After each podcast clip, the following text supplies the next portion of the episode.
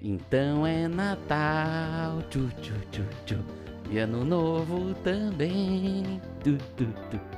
Bom, com essa música cantada por meu colega de mesa Talex JP, muito boa noite, senhoras e senhores gamers de todo o Brasil. Se no ano passado a gente examinou o Oscar dos games, ou o suposto Oscar dos games, hoje a gente vai olhar atrás. Lá para quem tá muitas vezes na frente das câmeras, mas também controlando as marionetes por trás. Um homem canadense que vem diretamente de Toronto. Geoff Keighley é o nosso investigado da semana no Boa Noite Gamers. Ele que está trazendo mais uma edição do seu celebrado evento. E para entender esse evento que a gente já tentou, nós vamos descobrir da onde que vem esse cara, por que que ele organizou isso aí e quais as intenções dele para com os games. Imaginem aqui que os games são uma namorada e a gente é o sogro. A gente quer saber assim, qual a tua intenção com o nosso negócio. Mas para começar essa história, Thales, a gente vai lá pro Canadá e vai voltar algumas décadas no passado, pois no dia 24 de junho de 78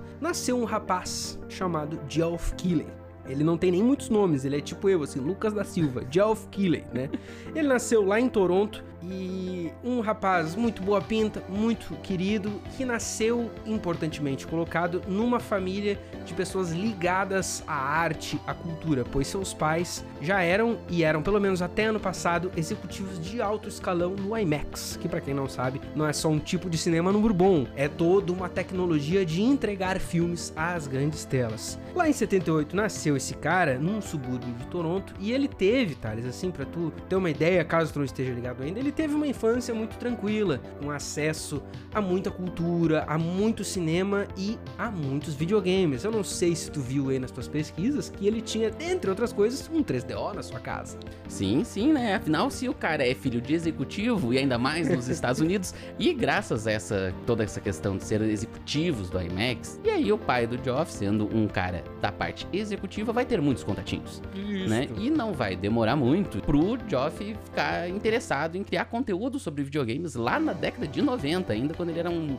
rapazote, que nem nós, só que com a metade da nossa idade. É, e com muito mais que o nosso dinheiro. Mas eu acho muito doido, assim, o quanto o próprio Geoff, ele pinta a importância dos pais nesse sentido. Claro que a gente vê a importância financeira, mas ele deixa bem claro uma importância cultural no sentido de que os pais dele, o pai principalmente, várias entrevistas ele cita o pai, ele singula o pai, assim, pra dizer, o meu pai era muito fã de cinema, ele tava sempre falando de filme, e pro meu pai os Oscars eram tipo o evento do ano dele. Então, desde cedo eu já pensava, pô, por que, que não existe um Oscar dos videogames, né? Mas essa história do Oscar dos videogames, que a gente até brincou ali na intro do programa, eu percebo ela, Thales, como um santo graal. Porque a gente vai ver que até hoje o Game Awards ele ainda não é o Oscar dos games. A E3 nunca foi o Oscar dos games, porque é um trade show fundamentalmente diferente, né? Então é, é curioso assim, porque se a gente vai falar assim, da introdução do Delphi no mercado de games, já é o início dessa busca do Santo Graal, assim, é tipo o terceiro Indiana Jones com Sean Connery, né? Porque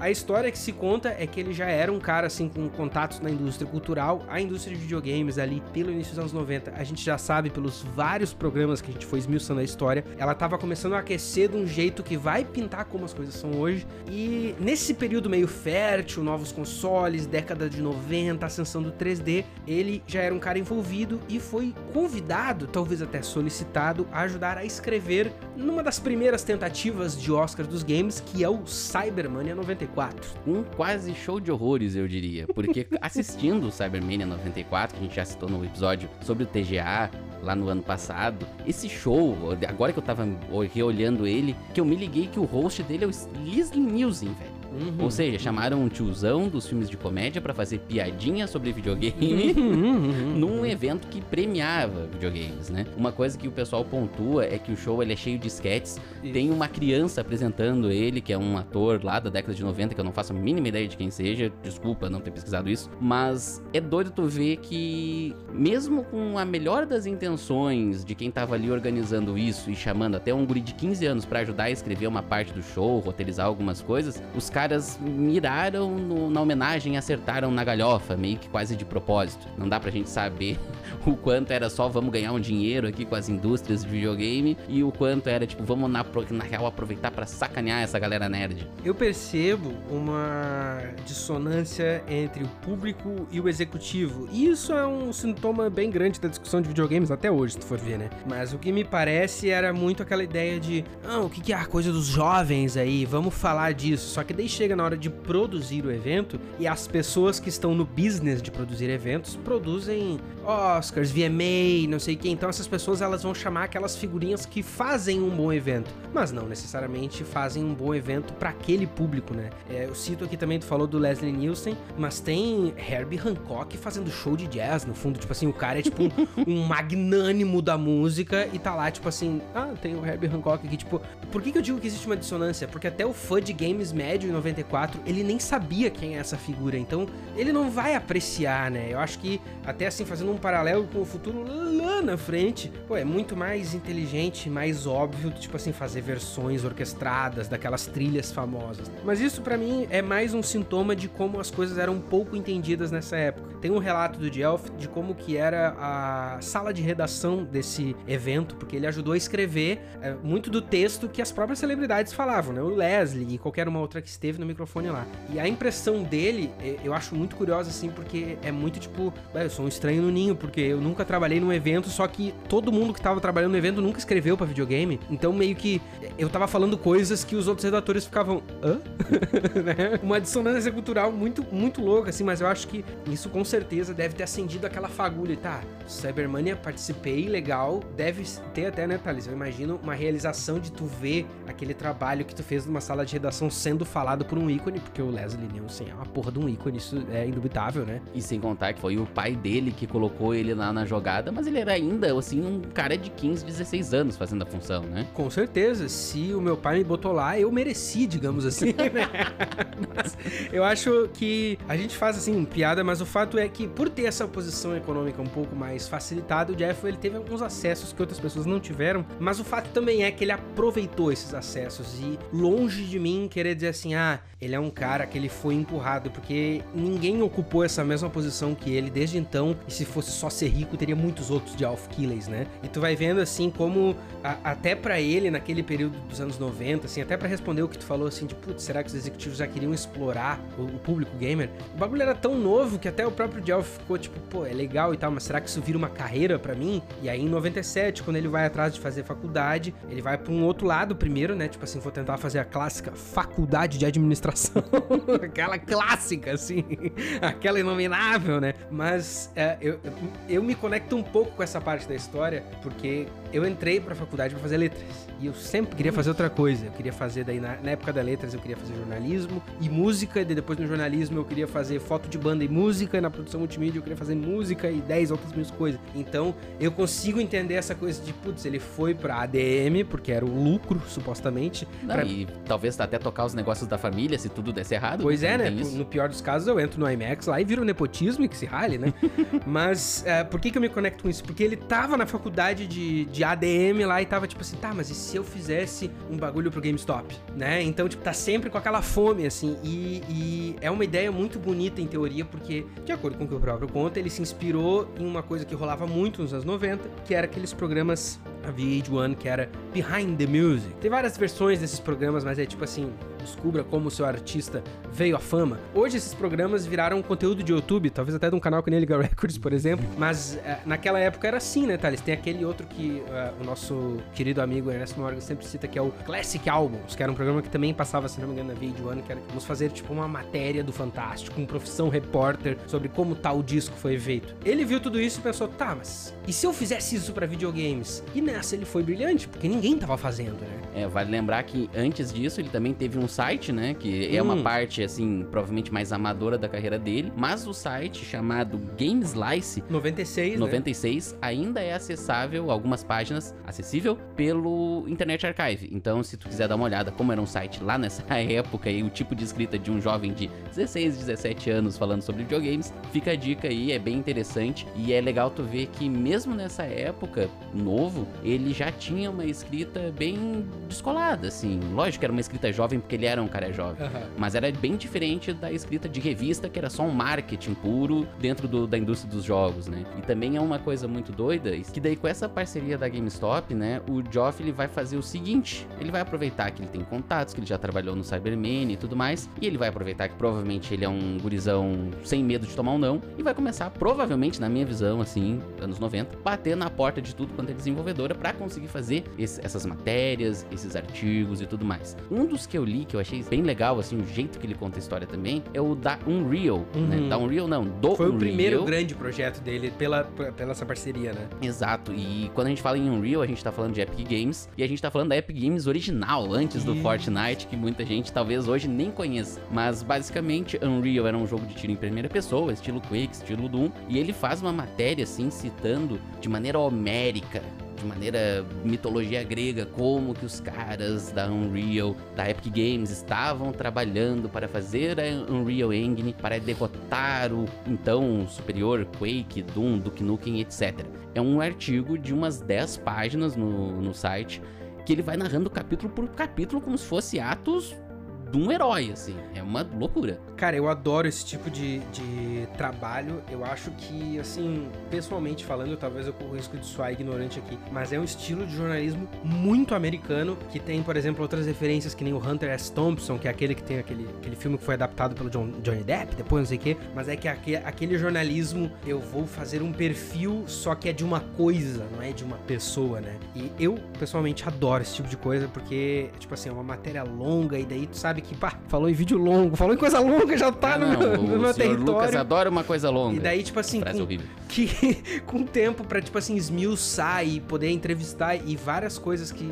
vão acontecer durante a carreira dele, aqui a gente já pode perceber que é essa de por que, que tem 10 páginas? Porque ele gastou muito tempo dentro do estúdio. Ele conversou com todo mundo. Lá na frente, quando a gente vai falando de alguma outra matéria, tem uma citação, se eu não me engano, é no, na do, do próprio Half-Life até, que dizem assim, pô, ele servia pra nós quase como um terapeuta, porque a gente passava aqui horas se fudendo no estúdio, vinha esse cara e ele era gente boa e ele entendia do que a gente tava falando e dava pra tu sentar com ele e falar de tudo, e ele perguntava de tudo. Então, tu vê que, até co- corroborando assim o que tu falou lá do Games Light 96, que era o primeiro site dele, esse site ele já chamava atenção por ser um estilo de escrita diferente. E pra mim isso tem muito a ver com essa coisa de quero fazer o jornalismo, mas eu não sou jornalista, saca? Quero fazer de um jeito diferente mesmo, porque eu entendo a galera que tá me lendo, provavelmente. E pra mim, esse não é muito diferente do combustível até do Bonnet Gamers. Tipo assim, eu quero fazer jornalismo de videogames, mas é a nossa versão e sem aquele academicismo do jornalismo. A escrita do Geoff que tu descreveu, por exemplo, eu acho que ela grita muito assim, cara, isso foi feito sem um editor mandando, saca? Hum, E daí faz fica um sentido. bagulho original, porque daí não tem a restrição de X páginas, de. Não, mas é que aqui tem que ter anúncio, porque é meio. tipo, Muito indie o bagulho, né? Tipo assim, muito. Bah, é, é um PI 96, blog. Tipo assim, lucro tá muito longe da ideia. Então o cara tendo essa chance, e claro, ele era inspirado por revistas que eram editadas por jornalistas e por linguagem eh, de gamer de fato, só que ele não era profissional nesse sentido. Então é aquela coisa, essa é a minha referência, mas o meu vai ser tipo outra coisa. E é muito foda, na real. E acho que isso dá tão certo que daí existe um podcast que nem Noite Gamers, que é a mesma ideia, se tu for ver, né? Uma coisa só que eu queria pontuar sobre essa época é que a história dele pareceu muito com a história de algumas outras coisas que eu consumo na luta livre, por exemplo. Hum, Também tem um cara lá, o Paul Heyman, pra quem quiser dar uma olhada. Ele é manager hoje de vários lutadores pica da WWE. E a história do cara é basicamente mais ou menos essa, né? Década de 70, 80, ele era o gurizão que andava de ônibus por todo o evento, uhum. fazia matéria pra qualquer tipo de jornal, flyer, ajudava na produção. Tipo assim, ninguém sabia quem era o cara, só sabiam que ele era um cara de rabo de cavalo tirando foto do ringue. Tava em todas, assim. Ele tava sempre em todas, e aí depois ele fez a própria companhia, e dali ele vendeu pra WWE, e hoje ele é um dos caras mais guru do, da luta livre que tem lá nos Estados Unidos, né? Acho que isso é muito uma coisa remanescente, de certa forma, de- dessa década, tipo 70, 80, 90, pré-internet, como a gente conhece hoje. Não sei se faz sentido, meu. Tem olhar. bastante sentido, cara. Tem bastante sentido sim. E eu acho que tu vai, tu vai vendo quando uma pessoa ela tem essa mania de ser a pessoa que está em todas, que vão se criando relações e as relações elas vão se pagando a longo prazo. Não é à toa, por exemplo, que o Geoff Keighley é tão amigo do Kojima. Pra quem vê de fora, num The Game Awards que é anunciado Death Stranding 2, pode parecer que é uma relação comercial, só que quando tu entende que ele tá trabalhando com o Kojima desde 2001, ah, alguma coisa tem por trás aí, entendeu? E aí, até assim, pra bater um pouco mais naquele ponto de fugir daquela coisa de, ah, ele é um filhinho de papai, por que que ele conseguiu esse passe que a gente citou de ir lá na Epic Games original e falar de Unreal? Por sorte, porque ele era amigo de um dos cofundadores, que é o Mark Rain, que também era de Toronto, então os dois eram, tipo assim, cresceram juntos, sabiam que curtiam games, um foi pro lado, o outro foi pro outro, daí as coisas convergem, e pô, daí tu tem um amigo no estúdio, tu tá praticamente em casa, né? Mas aí, eu acho que existe até uma, uma, uma confusão, porque os nomes são parecidos, mas ele trabalhou pro GameStop de primeiro momento e depois ele começou a escrever para o GameSpot. São coisas parecidas, mas é a mesma parada porque a matéria que ele faz do Metal Gear 2, que é de 2001, é pro GameSpot daí. Então o nome é parecido, mas esse cara ele tava em todas, meu. Quem pagasse a UOL, a Manchete, o SBT, eu vou em todos como eu tava falando, é uma era antes da internet que a gente conhece hoje, e meio que ele pegou o nascimento da indústria de games, também como a gente conhece a hoje. moderna, com certeza. E, então era muito mais fácil ele entrar numa Valve que tinha, sei lá, 50 funcionários no fundo da casa do Gabe Newell, do que na Valve hoje o Bonnet Gamers chegar lá, tipo, se eu e tu bater na porta da casa do Todd Howard, ele não vai receber a gente. Não, não. O segurança, na verdade, vai nos cagar a pau, né? Mas eu acho que também bate muito nisso aí que tu tá falando de que, pô, por que que hoje, se a gente chegasse lá na casa do, do Phil Spencer, do Jim Ryan, teu querido amigo Jim Ryan, o Jim Ryan pra fazer uma louco. entrevista com ele assim, pô, Jim Ryan, por que que tu é um merda? Por que que hoje não colaria? Porque já tem 30 anos de gente entrevistando ele. Só que naquela época não tinha. Naquela época, vamos supor ali, 98, o Geoff tinha, sei lá, 18, 19 anos. Pô, é um gurizão, saca? Tipo, ele é, dá pra ver que ele é fã de games, porque isso é um outro relato que tem de, de gente com quem ele conversava, tipo assim,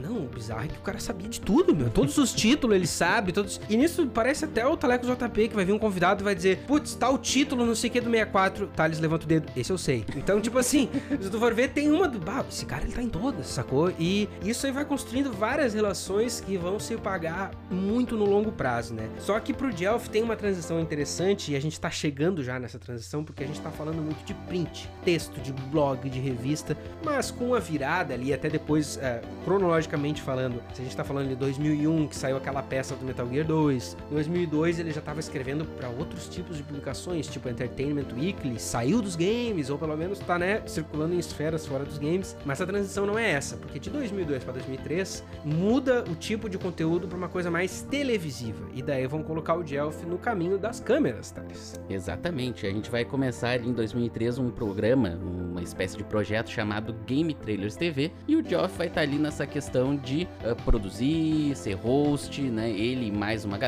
Esse projeto ele vai ser passado na Spike TV Uhum. lá nos Estados Unidos. Pra quem não sabe, a Spike TV era mais ou menos uma parceira da MTV ou era de outro de outra rede, mas era MTV de outra rede, né? Então a gente que é do Brasil sabe que tipo de jornalismo a gente tá falando aqui, né? É. E também fazia parte daquele negócio do G4 TV, que Uhum. pra brasileiros aparentemente não faz sentido, mas pra quem é americano isso foi um grande negócio na internet. É, pra nós, Conquest no, em 2000 era porra nenhuma, né? Isso é um fato, né?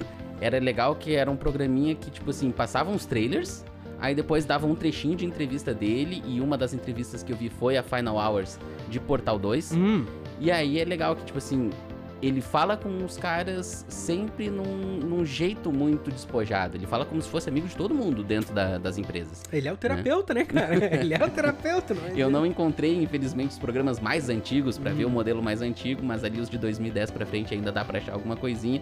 O louco é que ele começou a virar, pouco a pouco, esse ícone televisivo, né? Isso aí tu vai vendo assim, pô, 2003, ele ainda era o cara que, ah, ele produz, ele escreve, ele apresenta, mas ele divide com não sei quem, e daí tu vai vendo assim alguns trabalhos, né? Tipo, tá, ele tava começando a fazer, mas daí as primeiras E3 ali daquele período já, vai ser o cara que vai liderar a imprensa na E3. Daí ele já era o cara que tava em todas as E3. Daí, o que que ele fazia na E3? Entrevistava CEO, entrevistava o Kojima pela 15ª vez, entrevistava não sei quem. Tudo isso, o Jelf ia tal qual o poderoso chefão, criando contatos, né? Não, a rede de network dele, o, WhatsApp do cara, nessa época já era um negócio. né? E algum, algumas matérias que eu acho interessantes, que foi pra MTV mesmo que ele fez, foi do Gears of War, né? Que ele fez duas, foi Race to E3 to E3 e o Gears of War Race to Launch, que são especiais ali no teu console favorito, que é o Xbox 360, né, cara? O que tu sempre cita com muito carinho. E daí, se tu for vendo, assim, com a passagem dos anos 2000 ali, em 2007, por exemplo, outra instância de ele tá pisando para fora do mundo dos games. Ele fez coisas pro Discovery, e daí tem coisas que é tipo assim, o cara vai falar, tipo, da World of Wonder Productions, num documentário de 5 horas pra porra do Discovery. É uns projetos que eles têm um quê investigativo, pero no mútil. Esse é um ponto que a gente vai expandir mais lá na frente, mas eu, eu acho que é curiosa, assim, a figura dele ser o cara da cultura nerd, porque é cultura nerd, mas os games a gente sabe que eles vivem esse espaço que na superfície eles não são cultura nerd. Porque, por exemplo, assim, se tu vai falar em 2008, ele tava fazendo matéria sobre Madden. Madden não é um jogo de nerd. Ah, sim, é um jogo de futebol americano, né? Que Futebol americano. Pega só o povo americano. Pega o povo americano e pega um outro tipo de gamer que não tem nada a ver com o cara que tava lá no Cyberman em 94, né? E aí é, é uma intersecção que, que é o tipo de coisa que às vezes só os games conseguem fazer, porque ao mesmo tempo que o Delphi era o cara que, tipo assim, ele ia falar das últimas horas da publicação do Half-Life, ele também era o cara que ia apresentar um evento que era um especial de Madden e que ia tocar Ozzy Osbourne Linkin Park. e o nosso querido Delphi, como a gente vai vendo, ele se posiciona, às vezes para bem, às vezes para mal, mas lá por 2007, 2008 que a gente tá falando, tem uma instância onde ele se posiciona, eu diria, de maneira muito bem posicionada. E assim, divertidíssima pra gente que olha com retrospectiva de futuro, né? Porque o que que acontece? Ali por, foi 2007 que saiu Mass Effect. 2000 e- acho que é 2008 já, mas é nesses, nesses dois anos aí. Nesse período que sai Mass Effect, tem toda aquela primeira controvérsia dos conservadores insanos, porque daí o problema não era mais que videogames eram muito violentos, era que eles eram muito violentos e que eles tinham cenas de sexo, Soul. Né? E daí, claro, eu fico imaginando... Cenas de sexo alienígena, É, olha uh! só. Isso vem na esteira, cronologicamente falando, isso não foi muito depois do Hot Coffee do GTA San Andreas. Ah, verdade, teve mais essa, né? Teve essa, né? Mas por que, que eu cito aqui esse exemplo do Mass Effect? Porque tem uma entrevista clássica que, assim, ó, graças ao Deus, Hideo Kojima está disponível na internet pra qualquer um assistir hoje em dia. Tá? Vai ter só um screen cap aqui pra vocês pesquisarem e vocês acharem, porque a headline é maravilhosa, tudo que tá nessa entrevista é maravilhoso, mas eu descrevo pra quem tem preguiça de ir lá clicar, né? Ele foi chamado pela Fox News pra fazer um segmento. Já falei Fox News, alguns já Exatamente, estremeceram Eu aqui, ia né? comentar isso. Falou em Fox News, a loucura já vem pronta. assim. Exatamente, mas um segmento porque a jornalista que apresentava o programa específico da Fox News na época, ela tava falando sobre sexo nos videogames e daí o título da matéria é Sexbox, porque fala de um jogo polêmico que tinha recém saído, Mass Effect. Onde era possível e tu podia muito fazer sexo alienígena e mostrava nudez completa. Ela descreve isso e daí ela joga pra uma tela que é a cara dela no meio, nosso querido Geoff Keighley na direita, se eu não me engano, e na esquerda uma jornalista que eu esqueci o nome agora nesse instante, mas quem quiser prestigiar a matéria tá lá. E essa jornalista era tipo assim escritora e ela também era contra games para as crianças e daí o debate era que o Mass Effect tinha essa cena de sexo, se isso era certo ou não, apesar do jogo ter na caixa o M de, de mature, né, que é tipo assim, mais 18 na linguagem brasileira. E cara, aqui é uma das primeiras instâncias de, de larga escala onde o Geoff ele vai receber muita admiração do público de maneira unânime, porque ele se posiciona nessa entrevista de maneira muito feroz contra as bobagens que as duas moças estão falando, né? Porque a jornalista da Fox News, ela tem uma editoria muito clara que ela vai seguir, e a Fox News não mudou nesse sentido, só piorou, na verdade, né? Só piorou. Mas ela também tá com a outra moça que é escritora e que tá dizendo que é um absurdo os jogos deixarem os jovens transar. E o Delph, com toda, com toda calma, não dá nem pra dizer porque ele não tá tão calmo assim. Mas ele pontua que,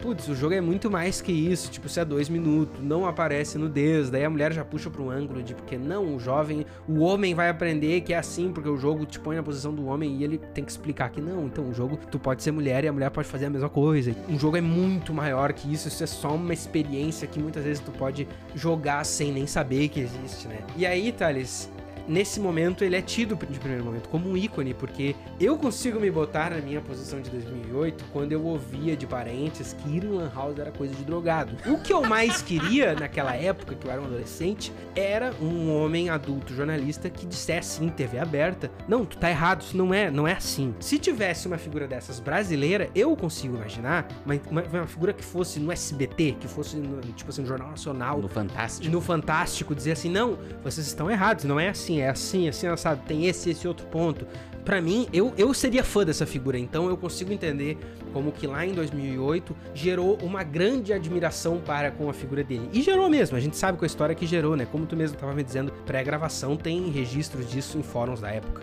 Não, eu lembro disso na Game Vício clássica, eu sempre cito aqui, de ah, porque o, o pessoal americano tá fazendo um, uma tempestade em um copo d'água por causa do Mass Effect, e esse maluco, esse cara aqui, esse gamer, conseguiu rebater as, a, o pessoal ali da Fox News, né? E o mais engraçado dessa entrevista é que a primeira pergunta que ele faz para as mulheres é: Vocês jogaram o jogo? E aí elas começam já a cortar ele por cima, falar um monte de baboseira. E, cara, é sensacional. E aí eu acho legal que a entrevista dá uns dois minutinhos, corta ele e tchau. um outro ponto que eu acho maravilhoso é que tem essas primeiras interações, e daí depois, quando a jornalista que tá ancorando, ela pega a palavra pra, tipo, fechar o segmento dela, pega e diz assim: É, Jeff, até tu me desculpe, tá? É que eu sempre ignorei essa coisa dos games e agora que eu tô estudando. Ui, eu não sei o que, que essas coisas de NFT aí, agora que eu tô. Saca? Tipo assim, parece muito tipo um boomer falando de. Não sei o que, que é isso de Instagram, sabe? Tipo assim, não, meu... não, e, e, tchau, e tchau, e tchau, e deu, e encerra, deu. Tipo assim, é muito engraçado porque hoje, se um jornalista fala isso em TV aberta, tá, é o, tipo assim, é o Adriles Jorge. É, eu digo o Adriles Jorge como exemplo porque foi 2021 que a Anitta tava, tipo assim, sendo gigantescamente premiada e tava ele, tipo, Registadeu, dizendo não, que ela não tem carreira internacional. não, tu que tem o ex-BBB da Jovem Pan. Desculpem um paralelo aqui, mas isso tudo é só combustível pra mandar a imagem de Geoff Keighley pra estratosfera e vai galgando ponto a ponto, né? Vocês estão vendo aí, tava apresentando já seus programas, ele tava com algumas matérias que os outros não tinham acesso. E ele puxava, né, Thales, pra uma coisa do jornalismo investigativo. Sim, sim. E, de novo, sempre sem falar, sem botar os dedos na ferida, né? Então, eu acho que a partir do momento que tu consegue contatos, pô, que nem tu falou da história da Valve, que a galera gostava de ter ele lá dentro, tu vai conseguindo esses contatos, tu sempre vai sendo um cara mais ou menos dos panos quentes, ele, tu vai ser recomendado para as outras empresas para fazer um marketing também. Porque às vezes, por nada, até algumas dessas matérias podiam incluir um pouquinho de, pô, na real, vem aqui cobrir meu jogo, porque vai ser um jogo legal. E aí ele vai, já faz amizade contigo, já faz amizade com outro diretor, já faz amizade com o estúdio, e aí, daí pra frente, é só crescente, né? Claro, apesar de que nem tudo são flores, né, cara? Porque a gente até não citou, mas dentre essas primeiras matérias que ele fez, teve uma que teve até a ameaça do famoso processinho, porque quando ele tava falando do Daikatana de 2000, que ele pintou sim. uma imagem não tão bonita, digamos assim, o cara lá, um dos produtores, disse, não, eu vou te processar, tu tá sendo muito trouxa, né? O processo acabou não rolando, mas esse aí talvez tenha sido um, primeiro momento, porque talvez a grande primeira controvérsia dele tenha sido em 2012, com um escândalo que tem um nome delicioso, né, cara? Delicioso um mesmo. um nome de muito sódio. um nome bem industrial. A gente vai se deparar em 2012 com um escândalo que eu não sabia que tinha acontecido. Pesquisando pra pauta, eu fiquei chocado, que é o Doritos Gate, gurizada. Eu não sei se é o sabor original ou o sabor nacho. Mas é basicamente uma coisa onde o, o nosso querido Joy foi lá dar uma entrevista pra alguma, alguma emissora, algum tipo de documentário, alguma coisa assim. Não, era um, é um material promocional do Halo 4. Do Halo 4, verdade. Aí tem o Master Chief de um lado, tomando um Mountain Dew, que é um refrigerante citrus lá dos Estados Unidos, e um monte de pacote de Doritos Exatamente. pra fazer a cena. E, e- e é bizarro, assim, o quanto isso gerou um rebuliço aparentemente nos Estados Unidos, mas porque é só um cara sentado com Doritos e com um refrigerante, cara. Isso aí. Na minha cabeça ficou muito. Um, um rebuliço muito grande. É que, cara, isso aí eu acho que toca muito numa situação que o americano como indústria, a gente sabe que a indústria cultural americana é muito avançada nas suas discussões, né? Por exemplo, ah, o americano tava discutindo, vamos supor, eu não sei se é bem isso, mas vamos supor que o americano tava discutindo banheiro transgênero em 2017, a discussão chega em 2020 aqui. Tipo assim, até hoje é assim, né? Então, esse, isso que eu trouxe é pra pontuar que, por exemplo, pro americano, a situação de product placement, ela é uma discussão que ela corre há muito tempo, muito tempo. Pra quem não sabe o que, que isso é, é quando, por exemplo, assim, um exemplo idiota que eu não sei se é assim, mas eu vou inventar agora. No filme do Blade 3, o Blade pega e diz assim: tô com sede, abre uma Pepsi. Hum, que delícia essa Pepsi. Ah, eu vi isso no- na novela da Globo ontem, que o cara tava comprando um chip da Vivo e, meu Deus, agora eu estou com o melhor celular do mundo. Perfeito exemplo. tipo assim, isso é o que se chama de. Não é uma propaganda, mas é um placement de produto que muitas vezes tem o aval da marca. E daí a gente pode pegar exemplos mais sérios, tipo o exército americano. Se tu vai falar de exército americano num filme e tu quer usar coisas que o exército tem, ele tem que assistir e autorizar, por exemplo, né? Aí tem exemplos brasileiros. O BOP teve uma certa, tipo assim, não um product placement, obviamente, mas tem aquela autorização. Então é aquela coisa que ela é um pouco cinza. Nos Estados Unidos, isso é uma coisa que é muito mais criticada e apontada. Aqui até não é nem tanto, mas tem também o fato de a gente estar jogando muita coisa de outros países, né?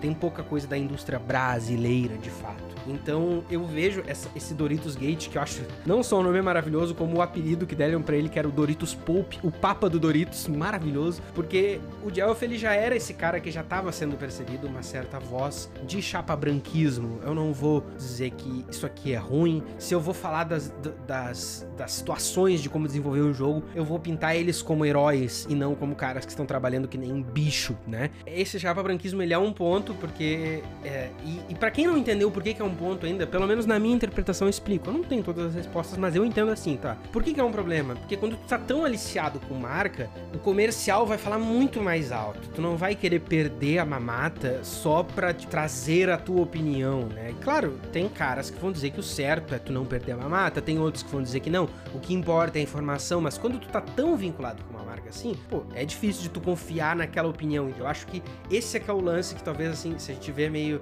de cima, meio isométrico, a gente não percebe, mas aí é, é- tem, põe em xeque essa credibilidade do cara. Ah, mas ele vai virar tipo um, um garotinho de marca, por exemplo, ou a coisa nada a ver com a paçoca, o Felipe Neto com a Blaze. Tá, mas vale a pena a Blaze ou ele tá pondo pra frente porque tá pagando rios de dinheiro pra ele? Fica muito cinza, entendeu? Então, claro, é um debate que ele é mais filosófico do que tátil, a gente não consegue prever ah, quanto isso teve de benefício comercial ou não, mas eu consigo entender isso por aí. E tem uma citação, essa tá no Inclusive, do Euro, da, da Eurogamer, um jornalista que, tipo assim, ele descreve o fato de que, cara, nessa altura, por 2012, o Gelf já era um cara que ele já era ícone. Exatamente, e também já nasceu o Twitter nessa época e aí ele já tava virando uma figura de mídia muito maior do que só um apresentador lá do programa de trailer de jogo. Isso, ele já tava virando o cara dos jogos, que nem um outro paralelo, nada a ver com a paçoca. O Jack Black, por muito tempo, foi a figura do rock. Não dá pra, saca, tu, tu quebrar essa postura de certa forma, mas ao mesmo tempo, isso também envolve relações comerciais muito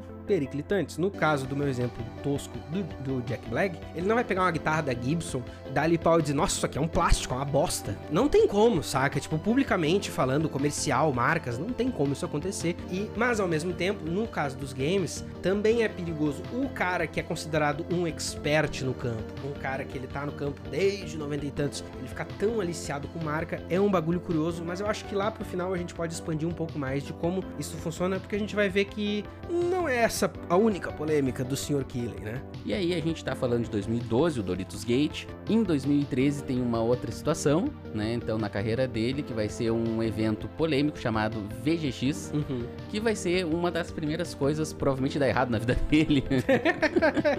Porque daí, assim, o que que acontece, né? A gente já falou aqui da carreira de jornalista do Sr. Keeley, e aí agora a gente tá entrando já quase no The Game Awards, em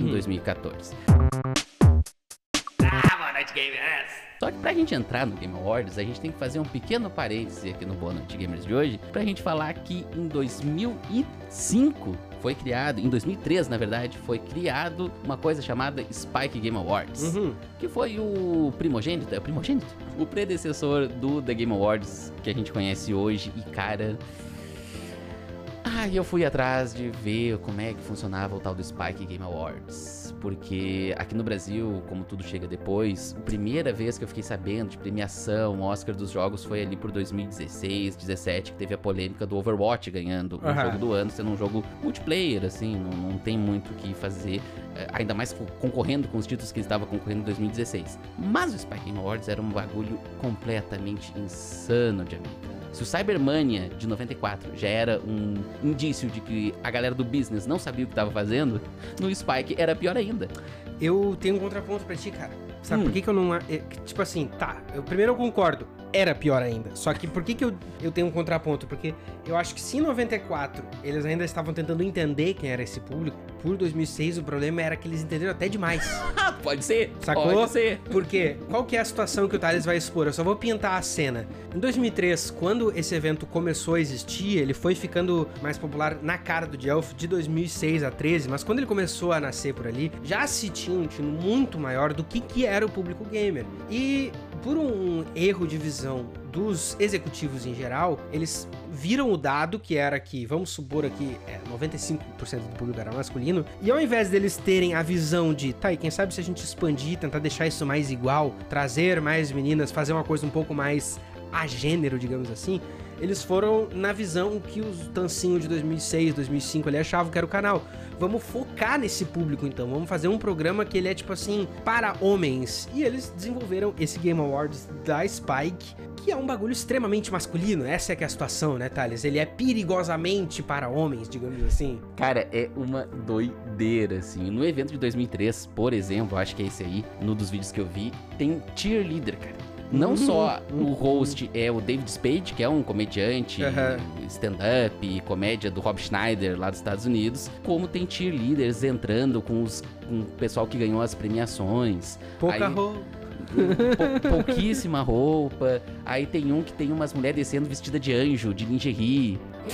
Tem um outro que tem uma luta da WWE no meio do evento, tipo assim, porque, nossa, como a Spike tinha o contrato com o pessoal da luta livre, Aham. a gente vai meter aqui um insert de luta livre no meio do, do negócio pra anunciar o jogo ah, da WWE que tá saindo. Depois, vendo a lista de hosts do, game, do Spike Game Awards, cara, a gente tem Snoop Dogg, a gente tem Samuel. Jackson, a gente tem Joe McHale, Jack Black e o Neil Patrick Harris, velho. Todos os discursos deles são incrivelmente voltados para fazer piadinha com o público gamer. Aham. Uma das que eu achei sensacional, assim, eu não sei se pro lado bom ou pro lado ruim, eu não sei se eu dou risada ou se eu choro, é no de 2006, se eu não me engano, tá a Carmen Electra com Samuel L. Jackson no palco, e o Samuel Jackson abre o evento falando assim, olha aí, tô de novo aqui apresentando essa bagaça, vamos usar essa noite para celebrar jogos de videogame, essa coisa que está deturpando a tua cabeça e destruindo a sociedade moderna.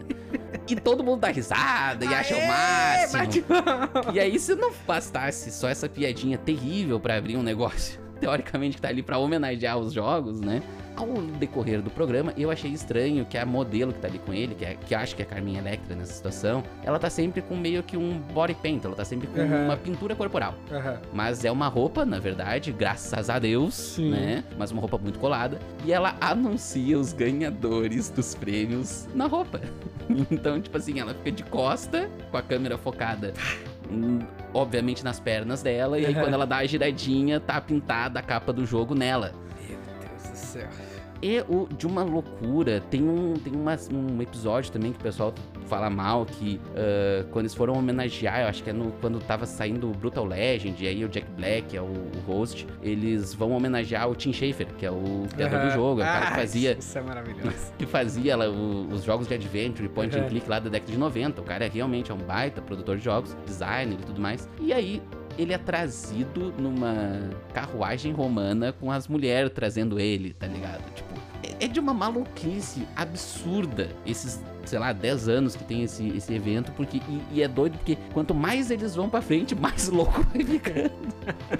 Não, vai ganhando mais dinheiro e não muda o target. Eu acho muito louco, porque é uma questão, pra mim, pelo menos, muito de demografia. Os caras entendem a demografia deles e eles pensam assim, vamos focar nisso 200% ao invés de, tá, e se a gente tentasse expandir o escopo? E expandir o escopo tem muito a ver com o porquê que o Geoff Keighley acabou largando dessa ideia, né? Tem um, um- um desses shows que é icônico, que é o de 2013, que tu citou, que é o, VGX, porque eles trazem um outro ator que na época tava muito quente, que é o Joe McHale de Community, né? Exatamente. E daí, esse é muito citado como uma das coisas mais cringe que já teve na história da TV, porque o Joe McHale claramente não queria estar ali. E E aí ele tá com o Geoff Keighley no sofá, no tentando sofá. explicar a situação pra ele.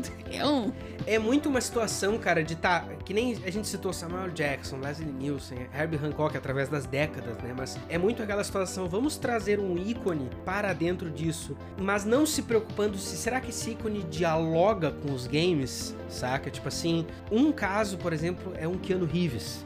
Outro caso é isso, é muito longe do espectro. E dentro de Hollywood, fazendo um paralelo sobre Oscars, né, que é um, é um fantasma que tá nos assombrando nesse programa, os Oscars têm muito essa de tipo, vai o cara lá e ele vai zoar todo mundo. Chris Rock, Ricky Gervais, recentes, né? A ideia é o cara vir aqui e nos queimar como indústria. Só que isso nos games não funcionava tanto, porque, tipo assim, pô, o Joe McHale ficava fazendo piadas que a pessoa era gorda.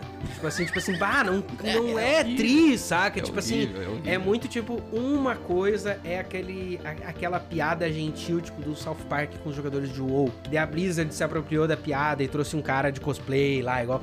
Tipo, aqui, isso é uma coisa mais doce, mais zoeira do que, bah, só um ator que não tem nada a ver com a paçoca e ele tá, tipo, martelando 20 piadas, tipo, aqui, que, que passa do engraçado e fica chegando no território do maldoso, né, cara? Tem um sketch que eu vi que tinha, num desses shows, tinha dois caras da plateia, que eram acho que atores contratados, e eles estavam vestidos com um cos pobre, como a gente chama aqui no Aham. Brasil, e eles falam assim, oh, nós somos jogadores de jogos online, ha, ha, ha, ha, ha. Tipo, esse era o sketch do programa. E aí o programa também se baseava muito na questão do VMA, das coisas da MTV, assim. Tinha show do 50 Cent, antes de anunciar o jogo dele. Tipo, Isso. é de uma maluquice insana e pra coroar o quão doido era esse prêmio, o quão ah, mal visto ele acabou sendo pela, pela indústria do- de games no geral, assim, depois de um tempo, depois que eles se ligaram a cagada que era aquele Uhum. evento, que em 2005, eu achei interessante, tem a categoria de game de ação. E a categoria de game de ação, não sei se tu viu, tem disputando King Kong, o jogo do filme, tem o jogo do 50 Cent, que aquele jogo de tiroteio do PlayStation 2, tem The Warriors, que é o Aham. jogo da Rockstar, baseado no filme Guerreiros Uhum. da Noite, lá do, da década de 80. Tem God of War, que é o ganhador, Uhum. né? E tem um quinto jogo que é Resident Evil 4, na categoria de jogos de ação. Hum. Então, assim, era completamente sem pé nem cabeça. É, lógico que Resident Evil 4 é um jogo de ação também, Sim. mas tem um jogo do suficiente e o jogo do King Kong. Isso, isso é um ponto interessante lá pro final, porque tem algumas outras coisas sobre gênero que a gente pode discutir aqui nesse sentido de gênero de videogames, né? Mas eu acho curioso que a gente falou de abrir o escopo e o abrir o escopo ele acabou sendo o que fez o Geoff decidir mudar de, de, de lane, ele decidiu ir pra outra rua, ele decidiu tentar outra coisa, porque os caras tentaram abrir o escopo, mas de um jeito que o Geoff não concordou, pelo que eu entendo por entrevistas e pela história da parada. né? Eles tentaram focar em fazer um bagulho muito mais comercial do que mudar, na verdade, a demografia, que são coisas diferentes. Se tu for ver, o tratamento do bagulho e a demografia são coisas completamente diferentes. E daí foi ali que o Geoff disse: tá bom, acho que aqui tá bom pra mim, acho que a gente já fez o suficiente, a minha carreira aqui tá bem legal, eu vou sair. E esse era o momento que culturalmente os games estavam começando a se readaptar com as suas linguagens. A gente tá falando ali 2012, 2013, tá chegando um salto de, de geração que vai botar todo mundo um pouco vamos repensar, vamos ver como é que a gente vai daqui pra frente.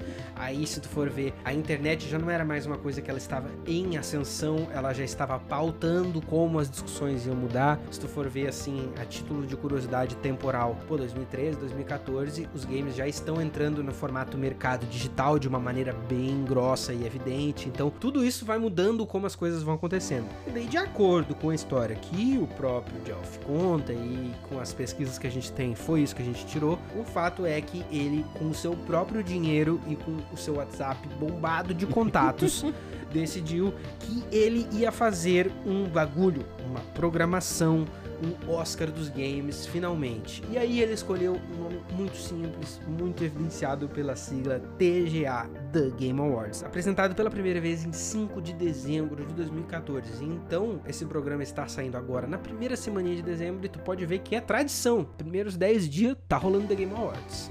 E esse vai ser o evento totalmente comandado pelo Geoff, vai ser apresentado por ele. Uhum. Né? Então ele vai ter o controle criativo total do bagulho justamente pra conseguir fazer a homenagem que ele tanto queria, né? Não à toa, se tu pega alguns relatos do Game Awards antigo da Spike, tem mulheres da indústria que falam que, pô, bagulho era extremamente sexista, o único que dava pra aturar ali dentro era o Geoff Keighley. Uhum. E aí ele vai conseguir, então, comprar os direitos. Eu não, não sei se ele chegou a comprar os direitos. O fato é que a VGX, que é aquele com Joel McHale, foi um fracasso completo. Eles Isso. tentaram fazer um negócio todo online, só numa salinha ali com o pessoal convidado. Eu acho muito engraçado daí. Só voltando rapidinho que a galera que ganha o prêmio chega, senta no sofá, agradece e sai de pé, assim. Tipo, é muito mal feito, muito mal Uhum. organizado pra um evento online. E aí o Geoff vai alugar lá o R3 Coliseum, sei lá eu qual é o teatro que ele aluga, e vai fazer um evento incrível, né? Que eu, infelizmente, não vi na época, né? Não consegui. Uh, a gente, de novo, fiquei sabendo de Game Awards lá em 2016, 2017, mas que já vai setar toda uma nova direção para esse tipo de evento. É curioso, cara, isso que tu falou, porque dá para ver a progressão do evento como um todo, porque em 2014 ele, ele era um bagulho super indie, apesar de não ser indie no sentido independente da palavra. Já tinha muita parceria com marca e esse tipo de evento, quando ele tá falando de empresas que regem a conversa, que é Microsoft, Sony, Nintendo, são marcas gigantescas. Essas marcas, elas têm todo uma, um ecossistema de outros produtos que conversam com elas. E o Geoff Keighley, ele fez a faculdade de ADM que todos nós conhecemos. Então, burro esse cara ele não é. Ele consegue ver que dá para fazer um evento que seja aquela homenagem, mas que tenha a premiação, que é muito importante e é celebratória, mas que também tenha importante um fator de diálogo comercial. Nesse caso, a gente vê aí a figura do Geoff sendo posta muitas vezes como ele é o cara do hype ele hypa as coisas. Ele é aquela pessoa que ele consegue falar de um assunto sério, mas para ele o caminho é daqui a pouco ele trocar para uma marcha de vamos hypar o que, que é que vai vir. E o fato é,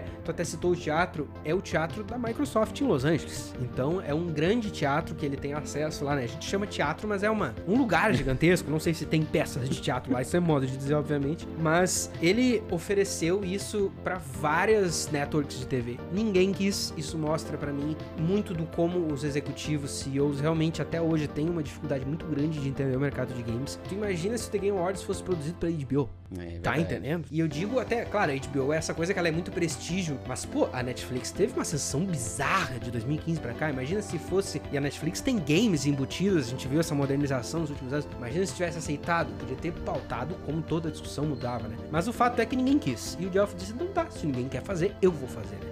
E aí teve o primeiro lá, e cara, é um bagulho que assim, ó, tu vai vendo ao longo dos anos ele vai só ficando maior, ele vai só ficando em mais evidência e as empresas também vão culturalmente mudando. Eu acho que aqui, Thales, é até importante a gente citar o quão diferente é isso aqui do seu grande concorrente, que é uma palavra que a gente não falou muito até agora, que é a E3. A E3 é um evento que em vários dos nossos programas de iceberg e de história, ela tem pontos-chave, tipo pra Naughty Dog, por exemplo, foi um ponto-chave em um momento ali específico, quando foi fazer o unveiling do Crash. Aí tem vários exemplos de história histórias dos games que, pá, a E3 era um bagulho muito quente, só que a gente consegue perceber também que a E3 ela vai dando vazão com o crescimento da cultura de games nos anos 2000 para outras coisas, por exemplo, assim, a Blizzard foi fortalecendo mais e mais a BlizzCon deles, né, e foi criando o seu próprio bagulho. Só que por que que The Game Awards e E3 são experiências que eu considero fundamentalmente diferentes? Porque o The Game Awards, ele é muito pautado naquilo que a gente disse lá no início de ser uma homenagem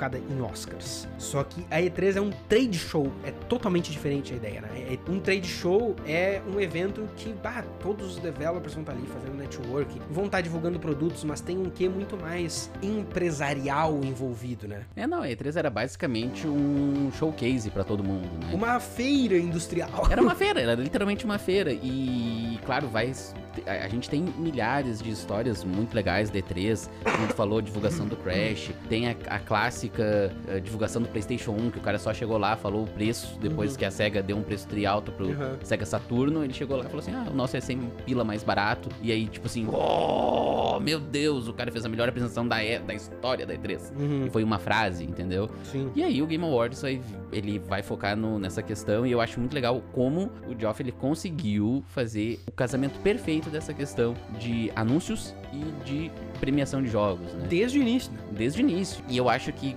grande parte desse sucesso é justamente porque se tu pega matérias do Kotaku, de outros sites, tu vai ver que o de 2014 já era feito, tipo assim, em parceria de mão dada, assim, na mesma sala. CEO da Nintendo, CEO da Microsoft, CEO da Ubisoft, CEO da Sony. Toda a galera tava envolvida, graças aos contatinhos do claro, dele. Claro. E ao respeito e credibilidade e respeito, dele. E aí eles conseguiram fazer um evento decente. Pô, eu diria que até decente foi modesto, porque em 2014 ele conseguiu uma coisinha pouca, coisinha pouca, assim, uma licença que pouquinha gente tinha, tipo assim, barbada, é só pedir que consegue. Em 2014 ele fez o primeiro unveiling do gameplay de Breath of the Wild. Ah, tipo assim, tipo assim, é um jogo que a gente sabe pela história, tipo assim, mudou muito de como o ecossistema da Nintendo funciona. Então, tu vai vendo que a credibilidade, a imagem, a confiança que ele passa, apesar das polêmicas que a gente começou a citar aqui, ela pros executivos, ela ainda bate muito forte. E se tu for ver, até falando de televisão moderna, o Marcos Mion tem uma história parecidinha com a do Geoff Keighley nesse sentido, porque ele é um cara que ele vem de uma subcultura, nada a ver com as calças. Ele vem lá da MTV. Tá lá da MTV de ficar batendo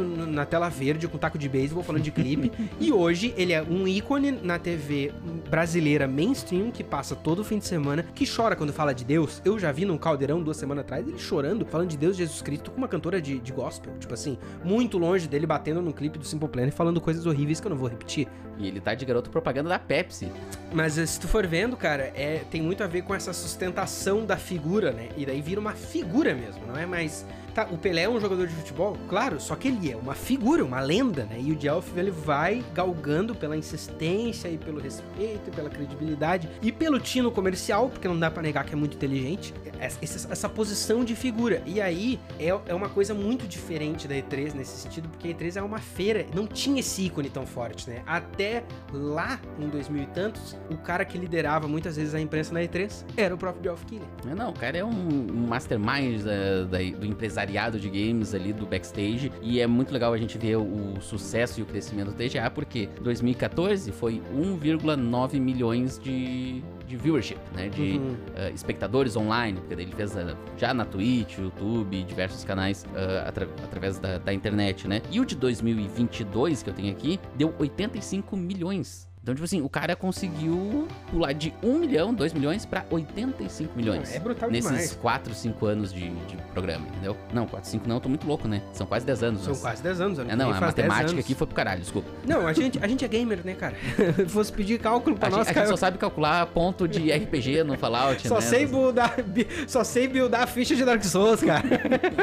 eu acho muito louco essa tua noção comercial que tu trouxe para mim, porque ela bate naquela coisa que ele falou lá no início. Ele queria fazer um Oscar dos games. Mas como é que é que o Oscar funciona? O Oscar funciona como a gente sabe, e eu sei de uma maneira meio vaga, então se tiver um cinéfilo aí me corrija. Mas o Oscar ele funciona pautado na academia, que tem todo um corpo votante de muitas e muitas e muitas formas. Tem atores, tem membros de guildas, tem gente da mídia, tem uma, uma caralhada, estúdios, tem muita gente que compõe aquele corpo. Aquele corpo indica uma cacetada de filmes. Esses filmes são votados até que tenha, tipo, os liderados. E daí eles vão, tipo assim, tá, esses aqui são os nomes que estão em alta. Esses vão pra, tipo assim, pra disputa. E daí rola essa votação que vai tá, esse aqui é o vencedor, né? Então é importante demais pra uma premiação dessas ter um corpo votante. Isso me interessou muito quando a gente definiu que a gente ia abordar essa pauta, porque quando a gente falou de Game Awards no ano passado, a gente não, não debateu da onde, quem, quem é que vota, né? E aí a gente pode aqui até fazer um breve parêntese, que é uma das críticas grandes do Delphi, é que ah, o evento é dele, ele é amigo dos caras,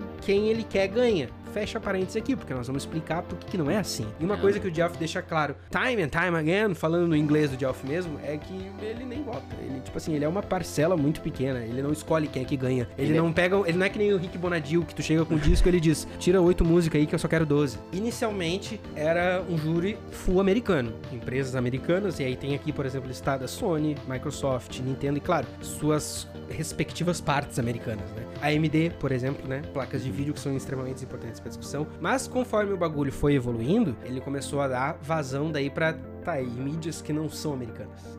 E daí, por exemplo, assim, 2007, 2017 ali era tipo assim, 28 experts mais ou menos somado com as marcas. Né? E daí depois, de 2017 para frente, já vão figuras de 50, 60. Daí ali, por exemplo, em 2019 foi aberto para non-English. Eu acho até esse termo ele é mais importante que internacional, porque é non-English, tipo assim, para os Estados Unidos, a Inglaterra é internacional.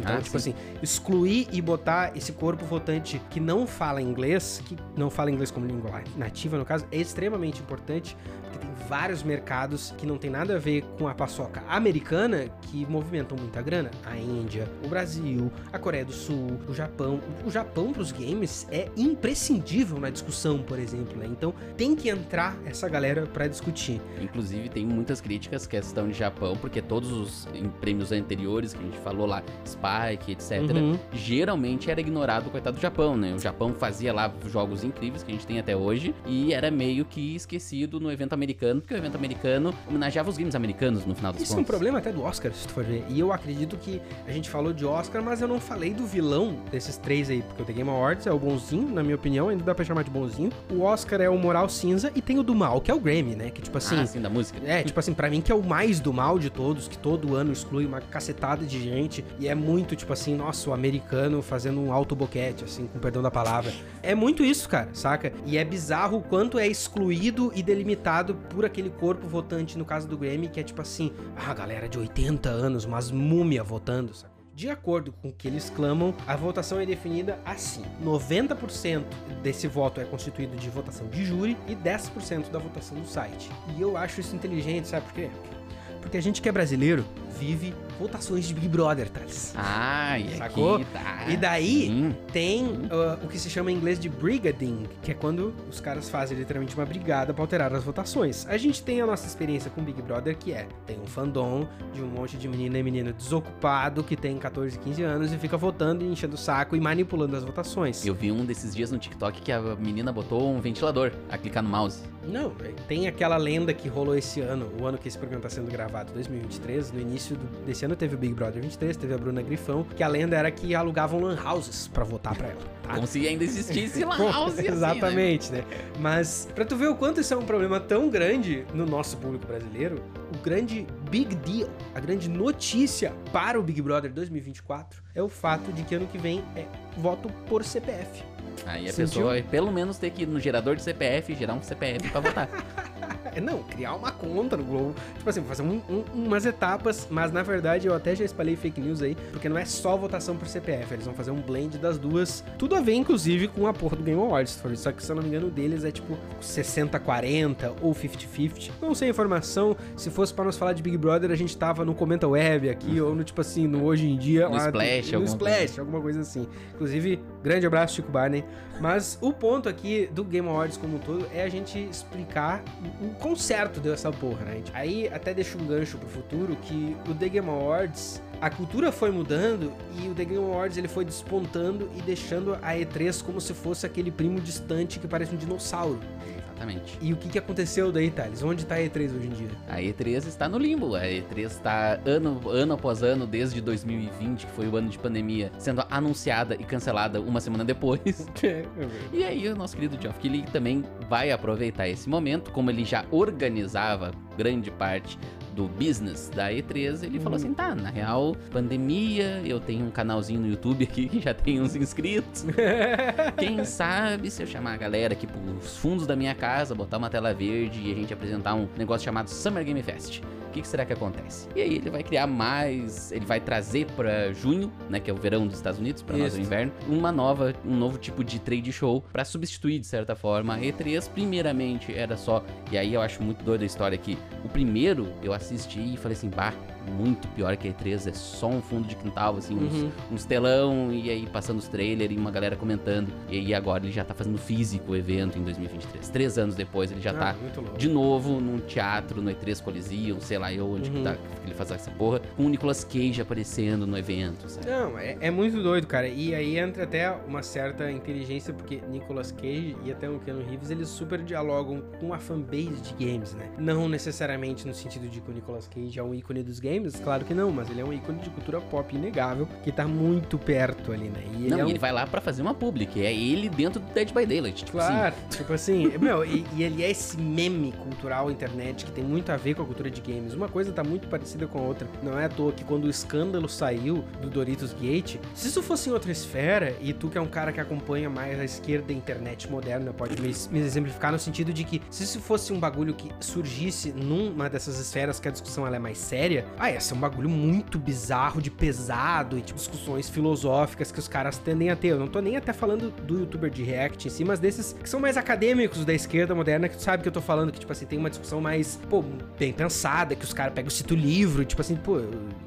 Sei se eu tô nesse nível aí, tá ligado? Mas no caso dos games, o ponto que eu quis trazer, por isso que eu fiz esse paralelo nada a ver, porque no caso dos games, tipo assim, era um escândalo, mas virou galhofa, porque os caras transformaram o cara no papa do Doritos, tá ligado? Então, Sim, tipo assim, é muito. É, é, uma, é uma discussão que ela é muito mais suavizada pelo jeito que o público reage às coisas. Mas na minha opinião, Thales, eu acho que pro sucesso do Game Awards e do Summer Game Fest que a gente tá vivendo, assim, de 2022 pra cá, que é um bagulho que é muito mais. Eu vejo cada vez mais como uma coisa icônica nos games. Só pra abrir uma pequena aspas, o Starfield Direct foi vinculado ao programa do, do Geoff, né? Pra tu ver. Foi lá no exatamente. Summer Game Fest. Tipo, Exatamente. Foi no canal, foi no canal da Xbox, mas usou mesmo stage e tudo mais. Uhum. Pego essa tua aspa pra dizer que só chega nesse ponto se tem um acerto muito grande por trás que eu acho que não é só a criação do evento, eu acho que não é só a inteligência ah, por trás da produção, mas é o jeito que ele guiou na pandemia, cara.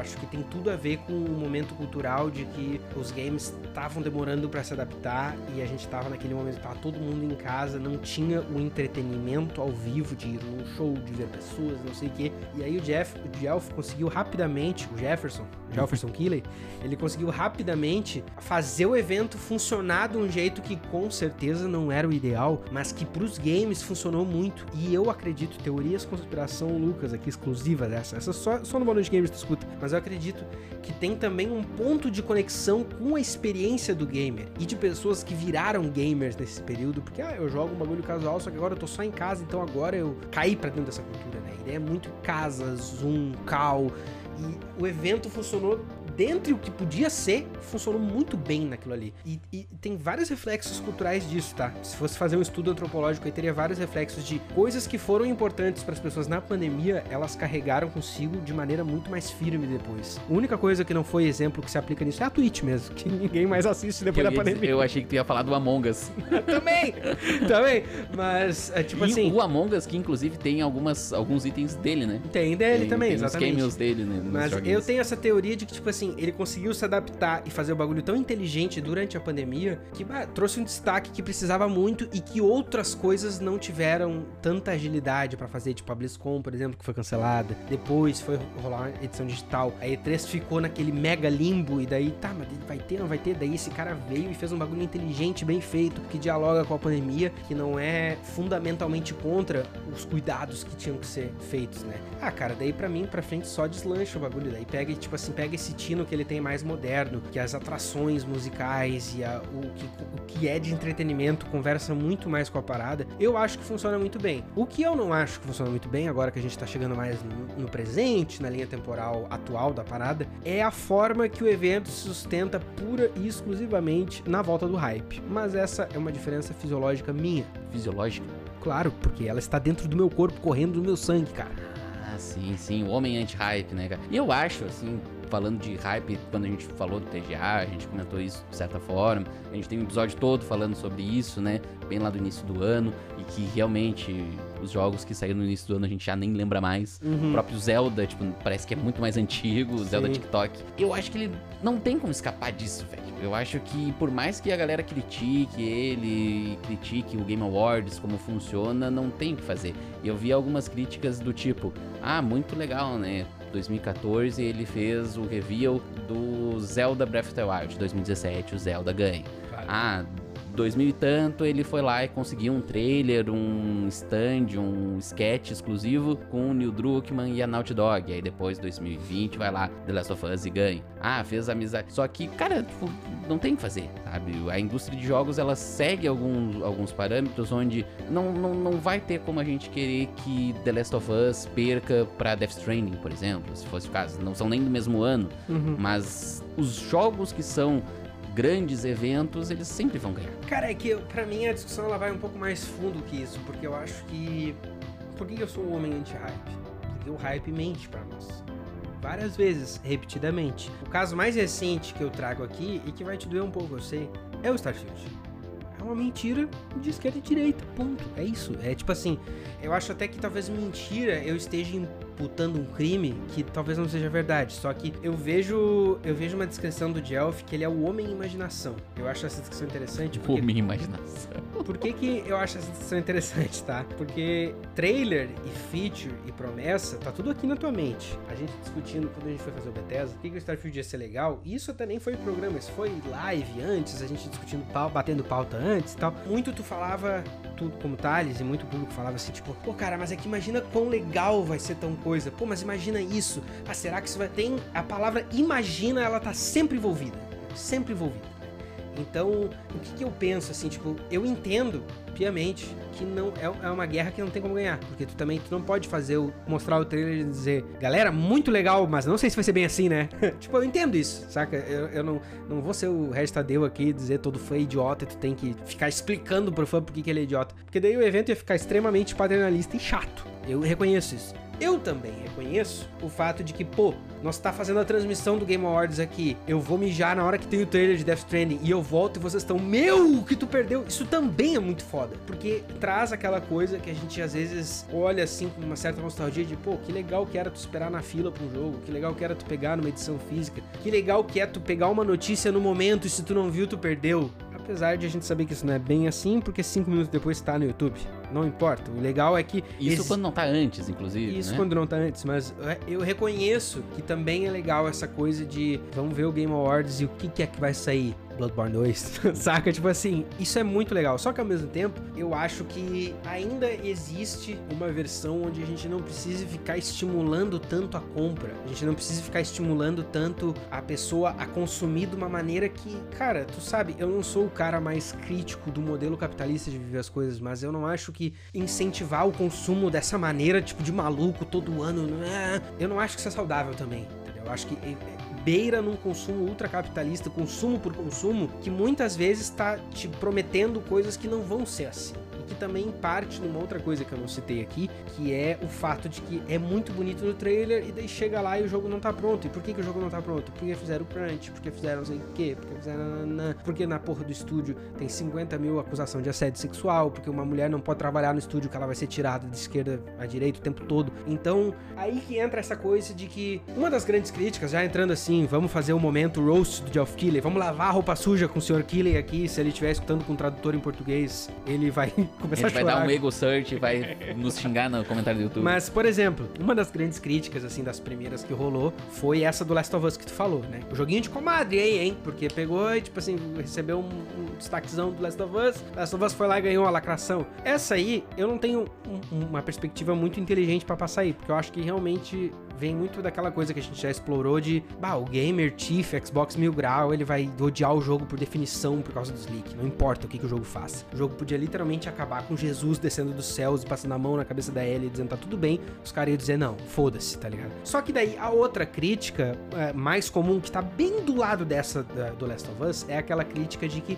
quando saiu toda aquela fiasqueira da Blizzard lá, da Blizzard e da Activision, toda aquela fiasqueira que a gente sabe que não é um processo, não é uma acusação, não é uma demissão, é 30, 40, 50, gente que acabou a carreira, gente, tipo assim, coisas sérias, sérias, né? Quando sai tudo isso e o Geoff Keighley quer vir e dar uma moral, ele quer vir e explicar o porquê que isso é errado, ele não pode, porque ele é o hype man, tá entendendo? Aí alguns vão dizer, tá, cara, mas é que, dá, como é que ele vai começar o evento querendo cagar na minha água? Tipo assim, começar o evento numa bad vibe. Eu não tô pedindo pra ele começar o evento numa bad vibe. Eu tô pedindo que se ele decida falar, ele fale e dê nome aos bois. E ele não precisa, dando nome aos bois, pintar a Activision como a pior empresa do mundo. Porque não é assim também, entendeu? Tipo assim, eu não vou pegar e dizer aqui, pô, os escândalos da Blizzard, da Activision são horríveis, logo nunca mais vou jogar o WoW. Cara, esses escândalos são de 50 pessoas, mas tem 600 trabalhando lá, entendeu? E tem uma cultura de empresa que vai... Então, tipo assim, o que que eu vejo? Eu vejo que existe um meio do caminho onde tu pode, às vezes, diminuir um pouco essa ideia de ser o hype manager, não sei o quê, justamente para quando tu precisar condenar um estúdio, é muito bonito Last of Us ganhar prêmios, mas a gente sabe o crunch que foi. É muito bonito tu, tu falar essas coisas, mas na hora que tu for re reprimir, que tu for explicar isso é errado, tu tem que ir lá e botar a mão e dizer que é errado mesmo, tá ligado? E tem uma outra coisa que eu nem citei, que o Jelf nunca vai levantar a mão para dizer que é errado, e eu acho criminalmente errado, que é microtransação. outra coisa que explora o gamer, explora a carteira, e muitas vezes não é nem o gamer, é o pai do gamer, né? Então, tipo assim, se tu for ver, é um bagulho que é muito nocivo, pauta muito de como os jogos funcionam hoje em dia e funcionam não só no sentido de consumo, no sentido de design, no sentido de produção. Ele nunca vai abordar porque comercialmente ele fica vedado. Pô, Renato Portaluppi no Grêmio não vai dizer que ele quer jogar no Inter. Não tem como, sacou? Então eu vejo essa situação que ela é, eu admito, ela é complexa, mas ao mesmo tempo, do jeito que ele toca, eu não vejo melhora, sacou? É, eu, eu lembro que quando deu uh, o escândalo da, da, Activision Blizzard e eu vi esse Game Awards, né? Você tava vendo na época. Eu, eu tava vendo na época, uhum. né? Uh, eu, porque assim, o que acontece? Saíram as notícias desse bagulho bizarro que acontecia. Ao longo daquele ano todo, né? Foi um ano terrível uhum. para eles, com certeza. Infelizmente, Bob Cocht, que ainda tá lá, vai sair Por pouco dinheiro. tempo, por pouco tempo, graças a Deus. Mas, tá, vou ver o Game Awards e eu quero ver o que esse louco vai falar. Uhum. Porque, tipo assim, era, seria aí o segundo ou terceiro que eu tava assistindo e começa o bagulho num clima de velório, tá uhum. ligado? Ele tá com uma cara, tipo assim, muito triste, muito, tipo, blasé, assim, e ele lança... Tipo, é a primeira coisa do evento. É a primeira coisa do evento e ele lança um assim, olha, a gente ficou sabendo aí ao longo do ano, né, de umas coisas muito ruins que acontecem, a gente não compactua com nada disso aí, a gente não pode compactar com esse tipo de coisa. Uhum. Isso aí tem que muda, mudar em toda a indústria dos jogos, não é um caso, não é outro caso. Mas agora a gente vai pra celebração e vamos dar troféu. Cara, tipo assim. eu lembro que na época eu fiquei muito puto, tá ligado? Eu fiquei tipo assim, cara, esse cara é maluco, esse cara é maníaco, ele não não não, não dava pra ele ter. Ele podia não ter mencionado a empresa para evitar qualquer Deixa eu te fazer uma pergunta. Quando tu viu, tu sabia que era da Activision que ele tava falando? Sim, sim, claro. É, era é, o, o maior rumor daquele TGA era se ele ia falar da, da Activision ou não. Entendi. Né? Não era nem quem ia ganhar ou quem ia perder. Era se ele ia abordar. É. E, e não, eu acho que até fica pior ainda para ele do que é a situação do Oscar lá, que daí quando deu as treta lá com um amigo do Tarantino, uhum. o, como é que era o nome dele? O Harvey Weinstein. O Harvey Weinstein, o cara só sumiu. Tipo assim, foi ostracizado da indústria, beleza, ninguém não produz mais filmes, sumiu, entendeu? Ele não pode só fazer isso, assim, porque não vai sumir a Activision, entendeu? É, isso é um lance de fato, e, porque e se acho... tu exclui do The Game Awards, não quer dizer que o jogo não vai vender, que ele não vai ganhar outros prêmios. Exato, ele... exato. É uma, como tu falou, é uma empresa com milhares de pessoas uhum. trabalhando, né? Se tu for pegar todos os Sim. estúdios e todas as pessoas envolvidas. E aí eu acho que até que ele se saiu bem, porque daí vendo uma das entrevistas depois, pô, tu não falou, né? Tu não deu nome aos bois dele. Cara, só que daí eu ia ter que citar Riot, eu ia ter que citar Ubisoft, eu ia ter que citar Activision. Tu quer que eu faça o quê? Que daí eu vou dar nome pra um, tem que dar nome pra todos. Cara, eu não acho. É, essa é uma situação na qual. É, claro, eu não tô discordando do Thales, né? Eu tô discordando é, do é, Killey. Tipo assim, eu, eu só tá expondo o que ele disse. Eu discordo que ele. Eu, eu, concordo, na verdade, que ele poderia ter feito de uma outra uhum. Maneira. Não sei, não Sim. sei. Não sou um apresentador de The Game Awards para saber como eu vou tratar disso, um businessman para saber como eu vou tratar disso. Uh, mas eu meio que concordo com a saída que ele deu. Assim, eu acho que a desculpa dele, pelo menos, foi boa, digamos assim. Não, isso eu concordo. Nesse ponto, eu acho que, tipo assim, dentre as respostas que ele poderia dar, ele poderia ter dado uma resposta muito pior. Isso é um fato. Ao mesmo tempo, eu também não acho que. Ah, se eu vou falar de um, eu vou falar de todos. Porque, na minha opinião, tu parece uma professora de primeira série que tá dizendo os bons pagam pelos maus. Tipo assim, não, cara. Se a discussão grande esse ano é da Activision, tu pode sim dizer no final Activision melhore. Ponto. Tu não precisa. Isso até que eu quis dizer com. Tu não precisa passar o nome da Activision na lama. E eu também não acho que tu precise abrir o programa falando isso. Tem muitas formas que tu pode conduzir. E eu também não sou um apresentador de programas de Game Awards, mas eu posso pensar no meio do programa um segmento que as vítimas falam, as que querem falar, um, no, meio do programa um segmento explicando o que, que a Activision tá fazendo para mudar isso. Tem muitas formas que tu pode tratar o negócio. Só que pra um evento comercial desse de mil e tantas formas, eu acho um pouco, de certa forma, covarde, não do Geoff e sim da equipe, vamos falar no início que a gente não precisa falar mais e segue o baile. É meio de cagão, na minha opinião, sacou? E empobrece um pouco da discussão em volta de um tema que é muito sério. Eu vi, aí eu te lanço uma pergunta, tá? Quando uh, eu tava lendo sobre Last of Us pra gente fazer aquele programa recente, eu vi um cara que ele disse o seguinte: jogos que foi com crunch tinham que ser removidos do The Game Awards. O que, que tu pensa sobre isso? Supondo, Last of Us, que é um, um, um, Last of Us Parte 2 que a gente tá falando aqui, obviamente, a gente só não citou o título todo, mas é óbvio que é do Parte 2, que é de 2020. Mas é um jogo que foi famosamente inventado, essa pra vocês, mas foi famosamente falado que foram crunch de 12, 16, 17 horas. Isso bate com a história da Naughty Dog, que sempre teve crunch, como a gente sabe, também exposto no episódio aqui. Se tem um jogo desse que tu sabe, e tu, não só o mas a indústria como um todo, sabe que foi feito crunch como um todo, tu acha que o jogo deveria ser removido da, da disputa? É complicado. É. Eu vou ficar no, em cima do muro? É complicado, olha só. Porque assim, ó, aí entra naquela questão, e aí isso é uma das coisas que o Geoff fala sobre todo o motivo do Game Awards, porque ele, games são arte, eu quero premiar a arte. Hum, Aí, digamos que eu sou o cara que fez 18 horas de crunch produzindo um game, aham. tá? Seja o The Last of Us, seja o Hollow Knight que eu fiz com meus 3, 4 amigos. Tu excluir o- a minha obra, que eu fiz parte, não, não, não, não, não dói um pouco? Claro, claro. sabe? Por esse, por esse lado do, do trabalho, entendeu? E, cara, tipo, querendo ou não, ah, não lembro agora quem é que tava concorrendo com Last of Us. É lógico que eu que era o cara que não gostava de Last of Us. Ai, meu Deus, ganhou Last of Us. Só que a gente jogou o jogo agora em 2023 e a gente ficou extasiado. Não, é tipo. Tipo, não tenho o que fazer, sabe? E, claro, eu tenho o que fazer, que no caso é não fazer o crunch e dar, um, dar mais Uhum. tempo pro jogo, lança o jogo depois, seja lá o que for. Só que tu excluir da premiação um jogo que foi uma obra-prima, um jogo que foi marcante, um jogo, até no caso do Last of Us, tem todo ainda o outro contexto político por trás Claro. do jogo. É um jogo que pauta muita coisa, que Uhum, é uma coisa que tem que ser pautada na sociedade atual. uhum. Tu excluir ele ali é foda, entendeu? Cara, tu excluir sabe, ele ali é foda, tu não...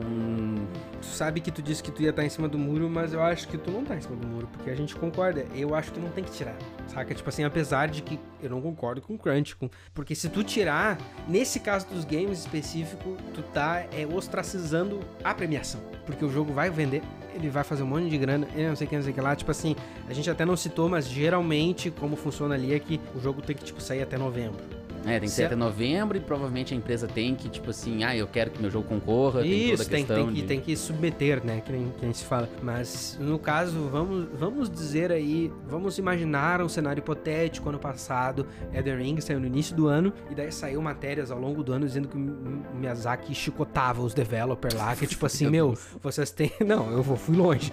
Mas tipo assim, que o Miyazaki dava de tapa na cara dos caras, vocês têm que trabalhar 24 horas por dia, vocês não têm feriado. Ah, mas e a Páscoa? Foda-se, teu filho vai ficar sem pai, vai trabalhar. Tipo assim, tá umas matérias dizendo que o jogo foi o bagulho mais absurdo do crunch que tem. Tem que tirar da premiação daí. Cara, isso não vai mudar em nada. Tipo assim, o jogo vai ter vendido a mesma quantidade. Até porque tem uma questão de que o público não tá nem aí se teve crunch ou não. Tipo assim, Às a parce- É, exato, porque eu te perguntei ali, né? Tá, tu sabia que era da Activision que tava falando? E tu sabia. Mas eu vi vários relatos de confusão, tipo assim, se tu procurar tweets da época, tipo, do que, que ele tá falando? Teve muita gente que achou que era da Riot, inclusive, né? Pra tu ver, então, tipo assim, o chapéu até serviu numa outra, tá ligado? Tipo assim, não sei do que, que tu tá falando diretamente. Então, entra um pouco nessa de, tipo assim, tá, qual que é a solução? Cara, eu não tenho. Não- acho que a gente não tem aqui, né? Mas, com certeza não é, tipo assim, ou tu fala no início do programa e nunca mais toca no assunto, ou tu só premia, bate palma e nunca mais toca no assunto. Alguma coisa tem que ser feita aí. Eu acho até que seria legal a gente ver talvez um pouco de uma volta, quando as premiações não estão rolando, do tal do Geoff Keighley investigativo. Porque tem um, um tema, por exemplo, que, eu, que ele lançou essa pauta, acho que foi numa entrevista que eu vi, que ele nunca falou, que eu acharia um tema muito interessante, que é a investigação sobre como que rolou o Red Ring of Death do Xbox. Uhum. Ele disse que essa é uma pauta que ele sempre quis abordar que ele nunca fez. Eu gostaria, talvez, de ver uma volta desse investigativo, até pra entender qual é o cenário da indústria de games moderna que habilita esses crunch, entendeu? E Talvez até uma matériazinha, cinco minutinhos em cada produtora de cada um desses jogos E hoje ele tem. Exato, e hoje ele tem até relações comerciais que permitiriam a ele comparar o crunch de. Tá, mas e. Beleza, na Naughty Dog é assim. Mas e como que é o crunch de um filme na Pixar? Pô, ele é um cara hoje muito mais multinacional e que teria essa, essa porta pra fazer um jornalismo investigativo a lá um Channel 5 da vida, que é tipo só um humano, mas ele tem um network muito grande, ele consegue estar em coisas tipo, bah, ele conseguiu entrevistar o Alex Jones no estúdio. Tem essa, essa abertura que o Geoff poderia ter como um todo, que eu acho que poderia às vezes até remediar essas incongruências que o Game Awards às vezes fica. Porque a indústria de games, na- no meu ponto de vista pelo menos, conforme ela for continuar se fortalecendo, e ela já é uma indústria que move uma grana absurda, conforme ela for tomando mais e mais posição nessa fatia de mercado, ela vai ter mais críticas, mais mais polêmicas, mais debates sobre como fazer as coisas. Tem um outro debate que o Geoff nunca citou muito, mas que tá tornando mais e mais a discussão elevada, que é a sindicalização nos Estados Unidos. Isso aí é importante, cara, saca? Teve muito jogo. A EA eu acho que teve que negociar com uma galera. EA, Activision, todas Todo aí mundo, tipo assim, a Activision inclusive Voice Actor, né? Exato, tipo assim, a Activision, inclusive, por causa do, do, do WoW lá, da situação toda da Blizzard, é uma das que tá puxando a discussão no vamos sindicalizar, né? Vamos.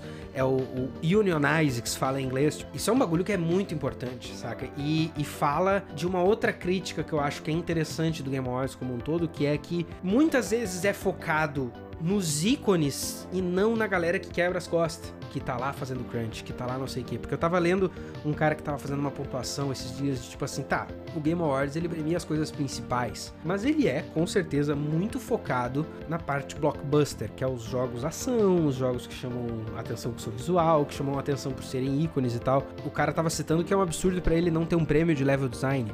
e eu Ah, fico tipo sim. assim, pô, tu tem um puta de um ponto aí, cara, porque se num filme a edição é uma parte extremamente importante, o que que é a edição num jogo se não o level design, sacou? É, o, o próprio Game Awards, se tu for parar pra ver, aí é uma crítica que eu tenho. Ele tem várias categorias, ele tá tentando. ca- cada ano que passa, ele aumenta categorias Uhum. e ele muda umas, eh, muda o nome de alguma. Ele vai fazendo esse, esse jogo, Aham. né? Porque se antes tinha, sei lá, oito premiação, agora já tem umas 20. Sim. E uma crítica que eu tenho é que o programa começa com uns o- oito ganhadores já indicados. Aham. Já, já anunciado, que estão ali Tipo no o meio. Oscar mesmo. É, eles, ah, não, ah, e o melhor de, vamos supor, level design foi pra tal fulano. E aí não, não tem esse tal fulano indo lá receber o prêmio, né? Então acho que tira um pouco da, da, da moral do prêmio, tem vários que não ninguém anuncia. Tipo, ah, o jogo de celular é tal. Beleza, a gente sabe que o público gamer em geral meio que não Uhum. gosta da galera do celular, mas deixa os produtores subir lá, então pelo menos agradecer dois minutinhos, né? Claro, Se o cara do claro. Kratos falou 10 minutos. Não, e, e o,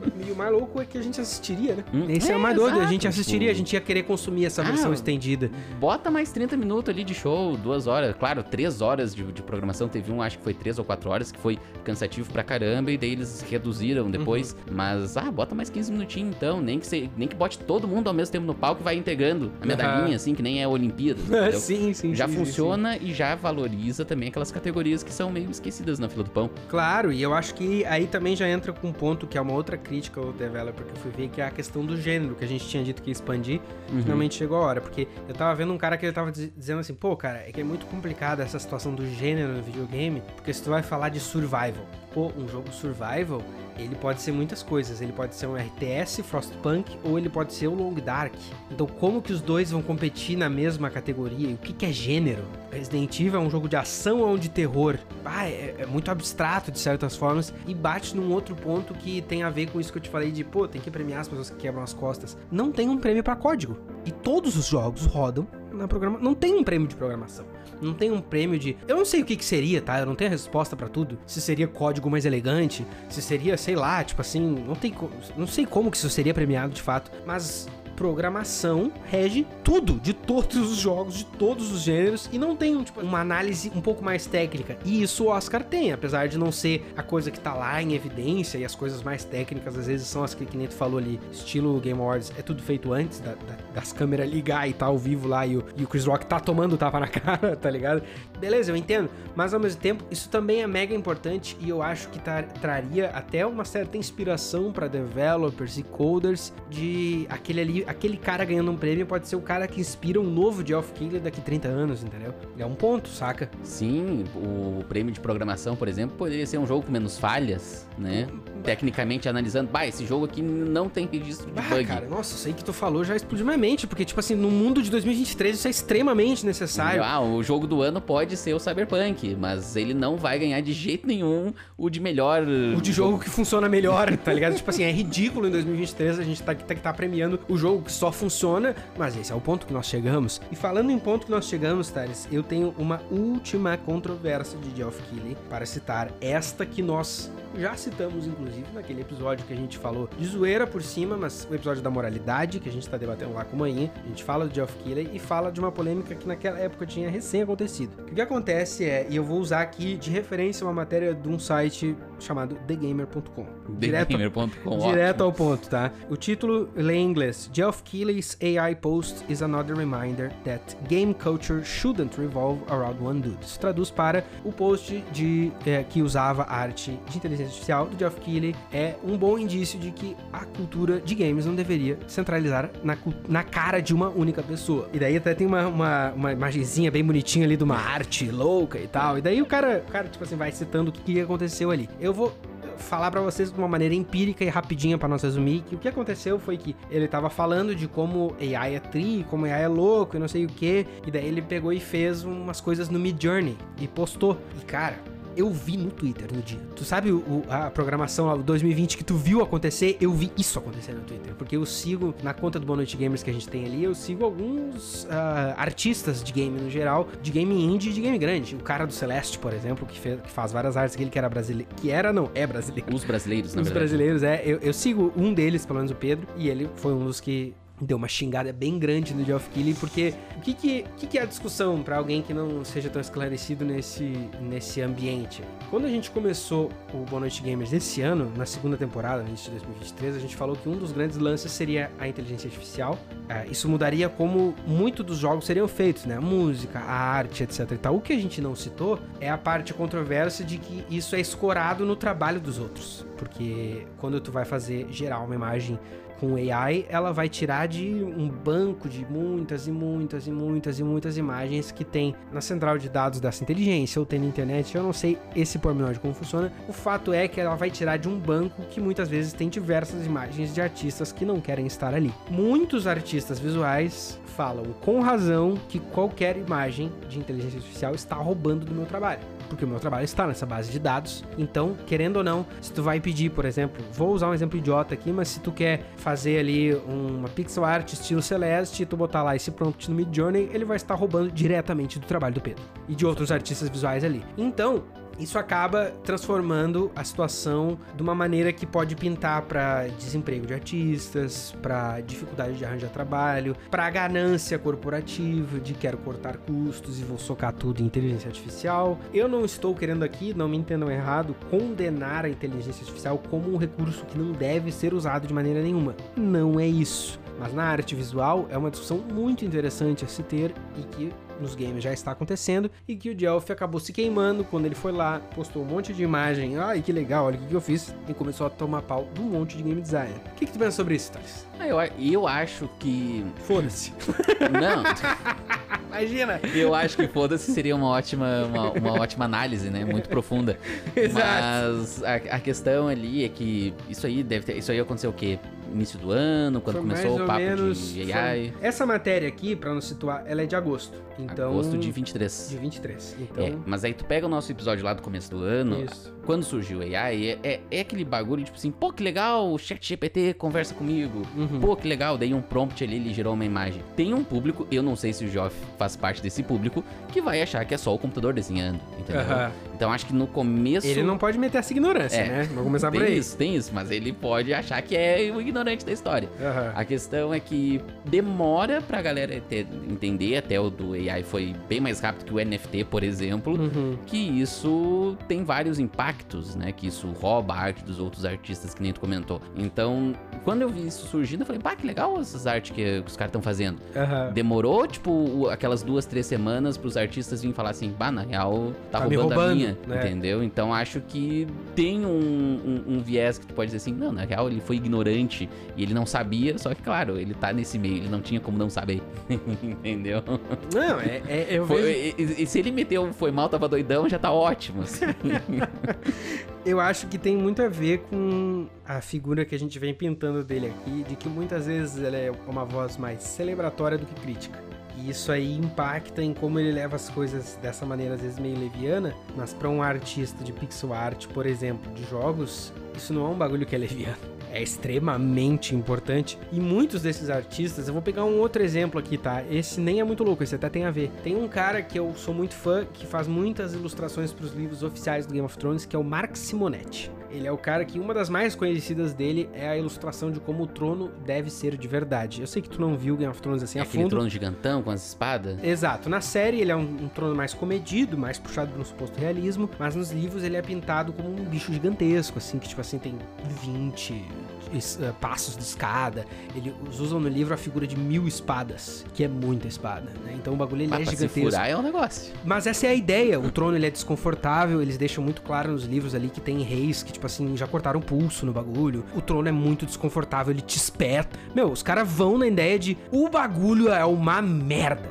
Essa é a arte do Mark Simonetti, dentre outras peças. O cara é um baita de um artista, meu. tipo assim, é de encher o olho, tudo que ele faz. Recentemente, recentemente, papo de um mês atrás, ele tava dando-lhe pau numa dessas inteligências, porque tinha uns- uma conta do Twitter que tava gerando um monte de imagem de inteligência artificial, roubando diretamente da arte dele. Ele fez um side by side, assim. Isso não vai ter imagem aqui, porque eu não sei mais onde achar, essa é a real. Mas tinha um side by side, tipo assim, uma floresta dele e uma AI, e era roubado diretamente. Tipo assim, o AI. Claro que eu não vou dizer assim, a AI é ladrona, porque ela nem sabe o que ela tá fazendo, tipo assim, não sabe que ela tá roubando, né? Mas, cara, é literalmente pegar um bagulho desses e usar como se fosse dos outros.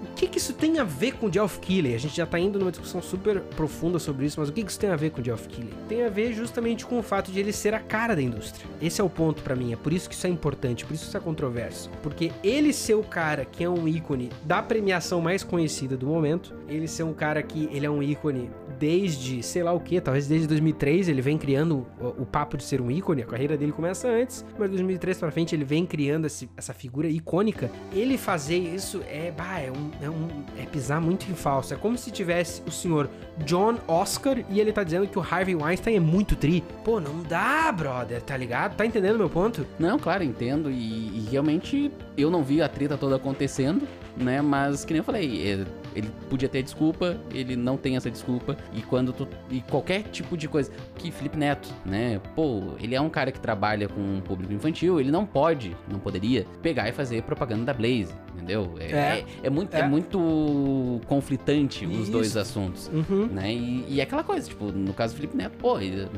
mas é só um cara que chegou lá e deu uns pila pra ele fazer um, um marketing. Uhum. Sim, é só isso, entre aspas. Só que conflita com todo o resto. É xarope, tipo, sempre vai. E, e o Twitter é pior de tudo, assim, porque sempre vão. achar- É capaz de acharem um tweet de 2010 do Geoff falando que Last of Us era uma merda. E aí já vai causar um reboliço, entendeu? Com certeza. Não, isso é um ponto de fato, mas eu acho que essas coisas que a gente citou, elas são importantes como contexto pro Game Awards que tá pra vir. Porque agora a gente tem um cenário de games que tá evoluindo, e aí se ele até usou AI num tweet e tal, isso foi um caso que dá pra dizer nesse momento, pelo menos que foi isolado. Ele não fez muito mais disso, ele até nem deu muita atenção pro bagulho. Foi mais aquela, aquele caso clássico: estou sendo cancelado, vou fingir que não rolou e vou seguir falando. Né? Aquela, aquela universal, assim, que dependendo sempre funciona. Mas eu acho que isso tudo é contexto pro Game Awards que vai ser amanhã, se eu não me engano. E daí eu acho que fica a perspectiva, tipo assim, quanto desses assuntos ele vai de fato abordar este ano? Será que ele vai citar AI? Será que ele vai falar? Ou será que vai voltar pro que ele é mais confortável, que é ser o hype man da porra toda, né? Isso daí, Thales, eu acho que, como dizem os sábios, só o tempo dirá se é Tyson ou se é Messi. Talvez não falar nada seja a melhor solução, talvez ir a fundo nisso seja o caminho certo. Eu não vejo ele indo a fundo numa premiação de forma nenhuma, então resta saber o que, que vai acontecer.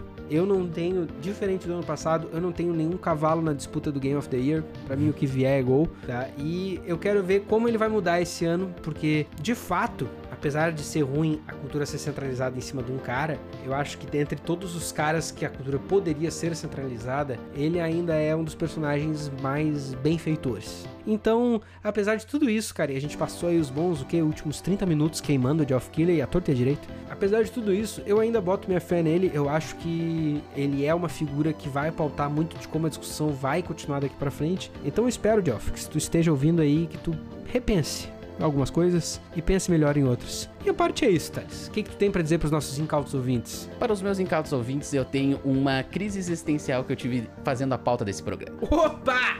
Pra gente ter, botar mais uns 20 minutinhos de programa pra galera que gosta de um programa longo, porque eu fiquei, de certa forma, não digo triste, mas pensativo quando eu tava ali escrevendo e tal. O Geoff foi um cara que surgiu lá em 90 e tantos, Uhum. tá? Na indústria dos games. E desde lá ele vem trabalhando em E3, vem trabalhando em premiação, vem trabalhando no Game Awards, no Caralho A4, que nem a gente já Uhum. citou aqui. O cara teve programa no YouTube, o cara teve programa na TV, o cara fez de tudo. Sim. Tá?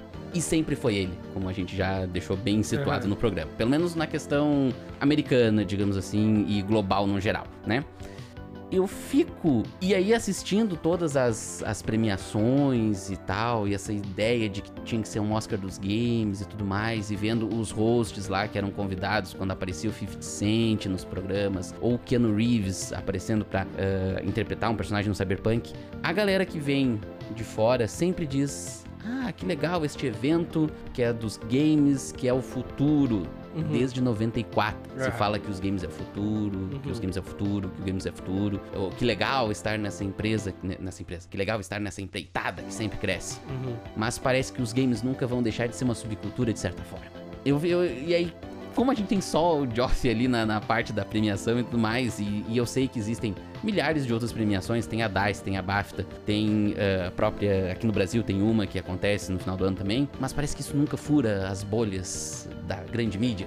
Te entendi. Eu não sei se eu tô viajando muito aqui pro final do programa e o meu cérebro tá derretendo, mas como que tu vê essa parte filosófica de esse cara tá desde 90 e tantos sendo o nosso arauto dos games e, tipo assim, só tem ele. Só tem ele. Cara, eu vejo como um ponto interessante. Primeiro, obrigado por trazer isso, que é uma, é uma parte bem filosófica pra fechar o programa, né? Não ficou muito claro, mas eu acho que deu pra entender. Não, ficou assim, cara. Deu pra te entender, deu pra te entender. Quando vier o mago da edição e cortar um pontinho aqui ali, vai ficar. Que nem manteiga, né? Mas isso não vai acontecer porque o programa nunca é editado, né, cara? Mas enfim, de vácuo. eu acho que. Eu acho que assim, ó. O fato é. É muito interessante esse ponto que tu traz de que, de fato, os games eles são a indústria do futuro desde 90 e tantos. isso é Desde uma 80. é, isso é uma verdade. Só que, cara, eu vejo como os videogames evoluíram e, pô, dezembro, nós já estamos num clima meio final de temporada, né? A terceira temporada do BNG foi a mais longa até então, se tu for ver. Então, e a gente fez vários programas que a gente examinou a indústria. A terceira temporada, assim, até fazendo uma breve retrospectiva, teve muitos programas, a história do não sei o que, o iceberg do não sei o que. E esses programas, eles foram bons, pra mim, pelo menos, eu não sei se pra ti, mas pra ter uma perspectiva de quanto essa indústria já evoluiu. Ela evoluiu muito, cara o futuro que se via em 94, ele já veio, já passou. Supondo, se o bagulho do Play 2 era que ele podia ter internet se tu chorasse, chupinhasse, morasse no americano e conectasse. Pô, no Play 4 isso já é tipo, não, não é que ele pode ter internet, é que ele tem internet. E no Play 5 é, como assim tu não vai conectar na internet, tá me entendendo? então, tipo assim, o, o bagulho ele evolui muito, mas ao mesmo tempo, esse ponto que tu traz, ele é muito interessante porque as vozes não evoluíram tanto. E aí eu acho que resta a pares de outros lugares criarem vozes que fermentem essa discussão de maneira interessante. Eu não vejo na BGS um ícone brasileiro, por exemplo. A gente tem pessoas, tipo aquele Luciano que fazia o Fala Mais Joga, o Thiago Leifert, o David Jones, o Talex JP e o Lucas Expedidor, que são ícones em graus variados de sucesso. Mas a gente não tem, por exemplo, uma voz presente e que dialoga que nem o Jeff Keighley, mas é uma menina ou uma pessoa trans, ou uma pessoa de não sei o que lá, ou da origem, tipo assim, pá, de um, de um país muito removido do eixo. Porque a gente às vezes fala do Brasil como se fosse removido do eixo, mas, pá, removido do eixo é Lituânia, brother, tá ligado? tipo, tá entendendo? Tipo assim,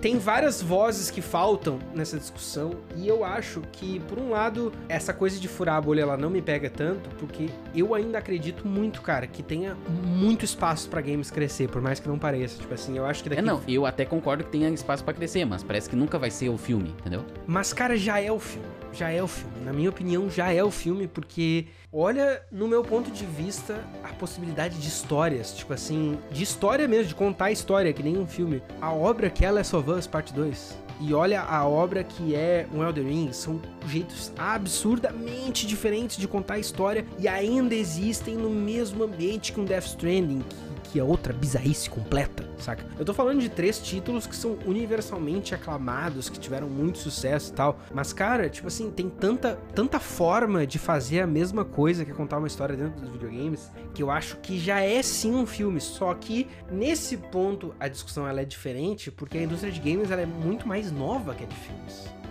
Sacou? Verdade, tem Ela é- é a indústria Apesar da tecnologia evoluir rapidamente, porque em 94 a gente tinha 3D poligonal, 20 anos depois a gente tem fotorrealismo. Aham. Se tu for ver, por exemplo, Thales, ah, eu acredito, tá? com- pegando assim carona no que tu ia dizer aí, eu acredito, e aqui talvez os cinéfilos taquem fogo na minha casa, mas eu acho que a indústria de cinema, ela tá em queda tem, ó, uns 10, 15 anos, tá? Principalmente por causa da era de streaming. Nos últimos 10 anos, por exemplo, pra mim, uma das maiores tristezas da minha vida foi ver The Irishman, que é o pior filme do Scorsese, porque ele é extremamente digital, sem graça. Pra mim, que sou um espectador de televisão, é muito triste ver o Scorsese reusando o set do Netflix de Orange the New Black. Ah, que pobreza fazer um filme hoje em dia, cara. Daí tu vai ver os orçamentos são absurdos e é pra fazer um filme feio, tipo assim, pega o Blade Runner lá, é 50 mil vezes mais lindo que a maioria dos filmes de de ficção científica hoje. Então, meu ponto com isso é, a indústria de filmes, na minha opinião, ela tá em queda sim. Não é à toa que tá começando a surgir mais e mais peças e documentários do porquê que a Pixar tá em crise, por exemplo. Várias dessas indústrias estão em crise. Olha a- a- o problema da... toda essa parada que teve aí do Writer Strike lá na gringa, tipo assim, da greve total dos escritores. Nos games eu não vejo isso acontecendo ainda. Eu vejo que os games, eles estão sim em alta. Então,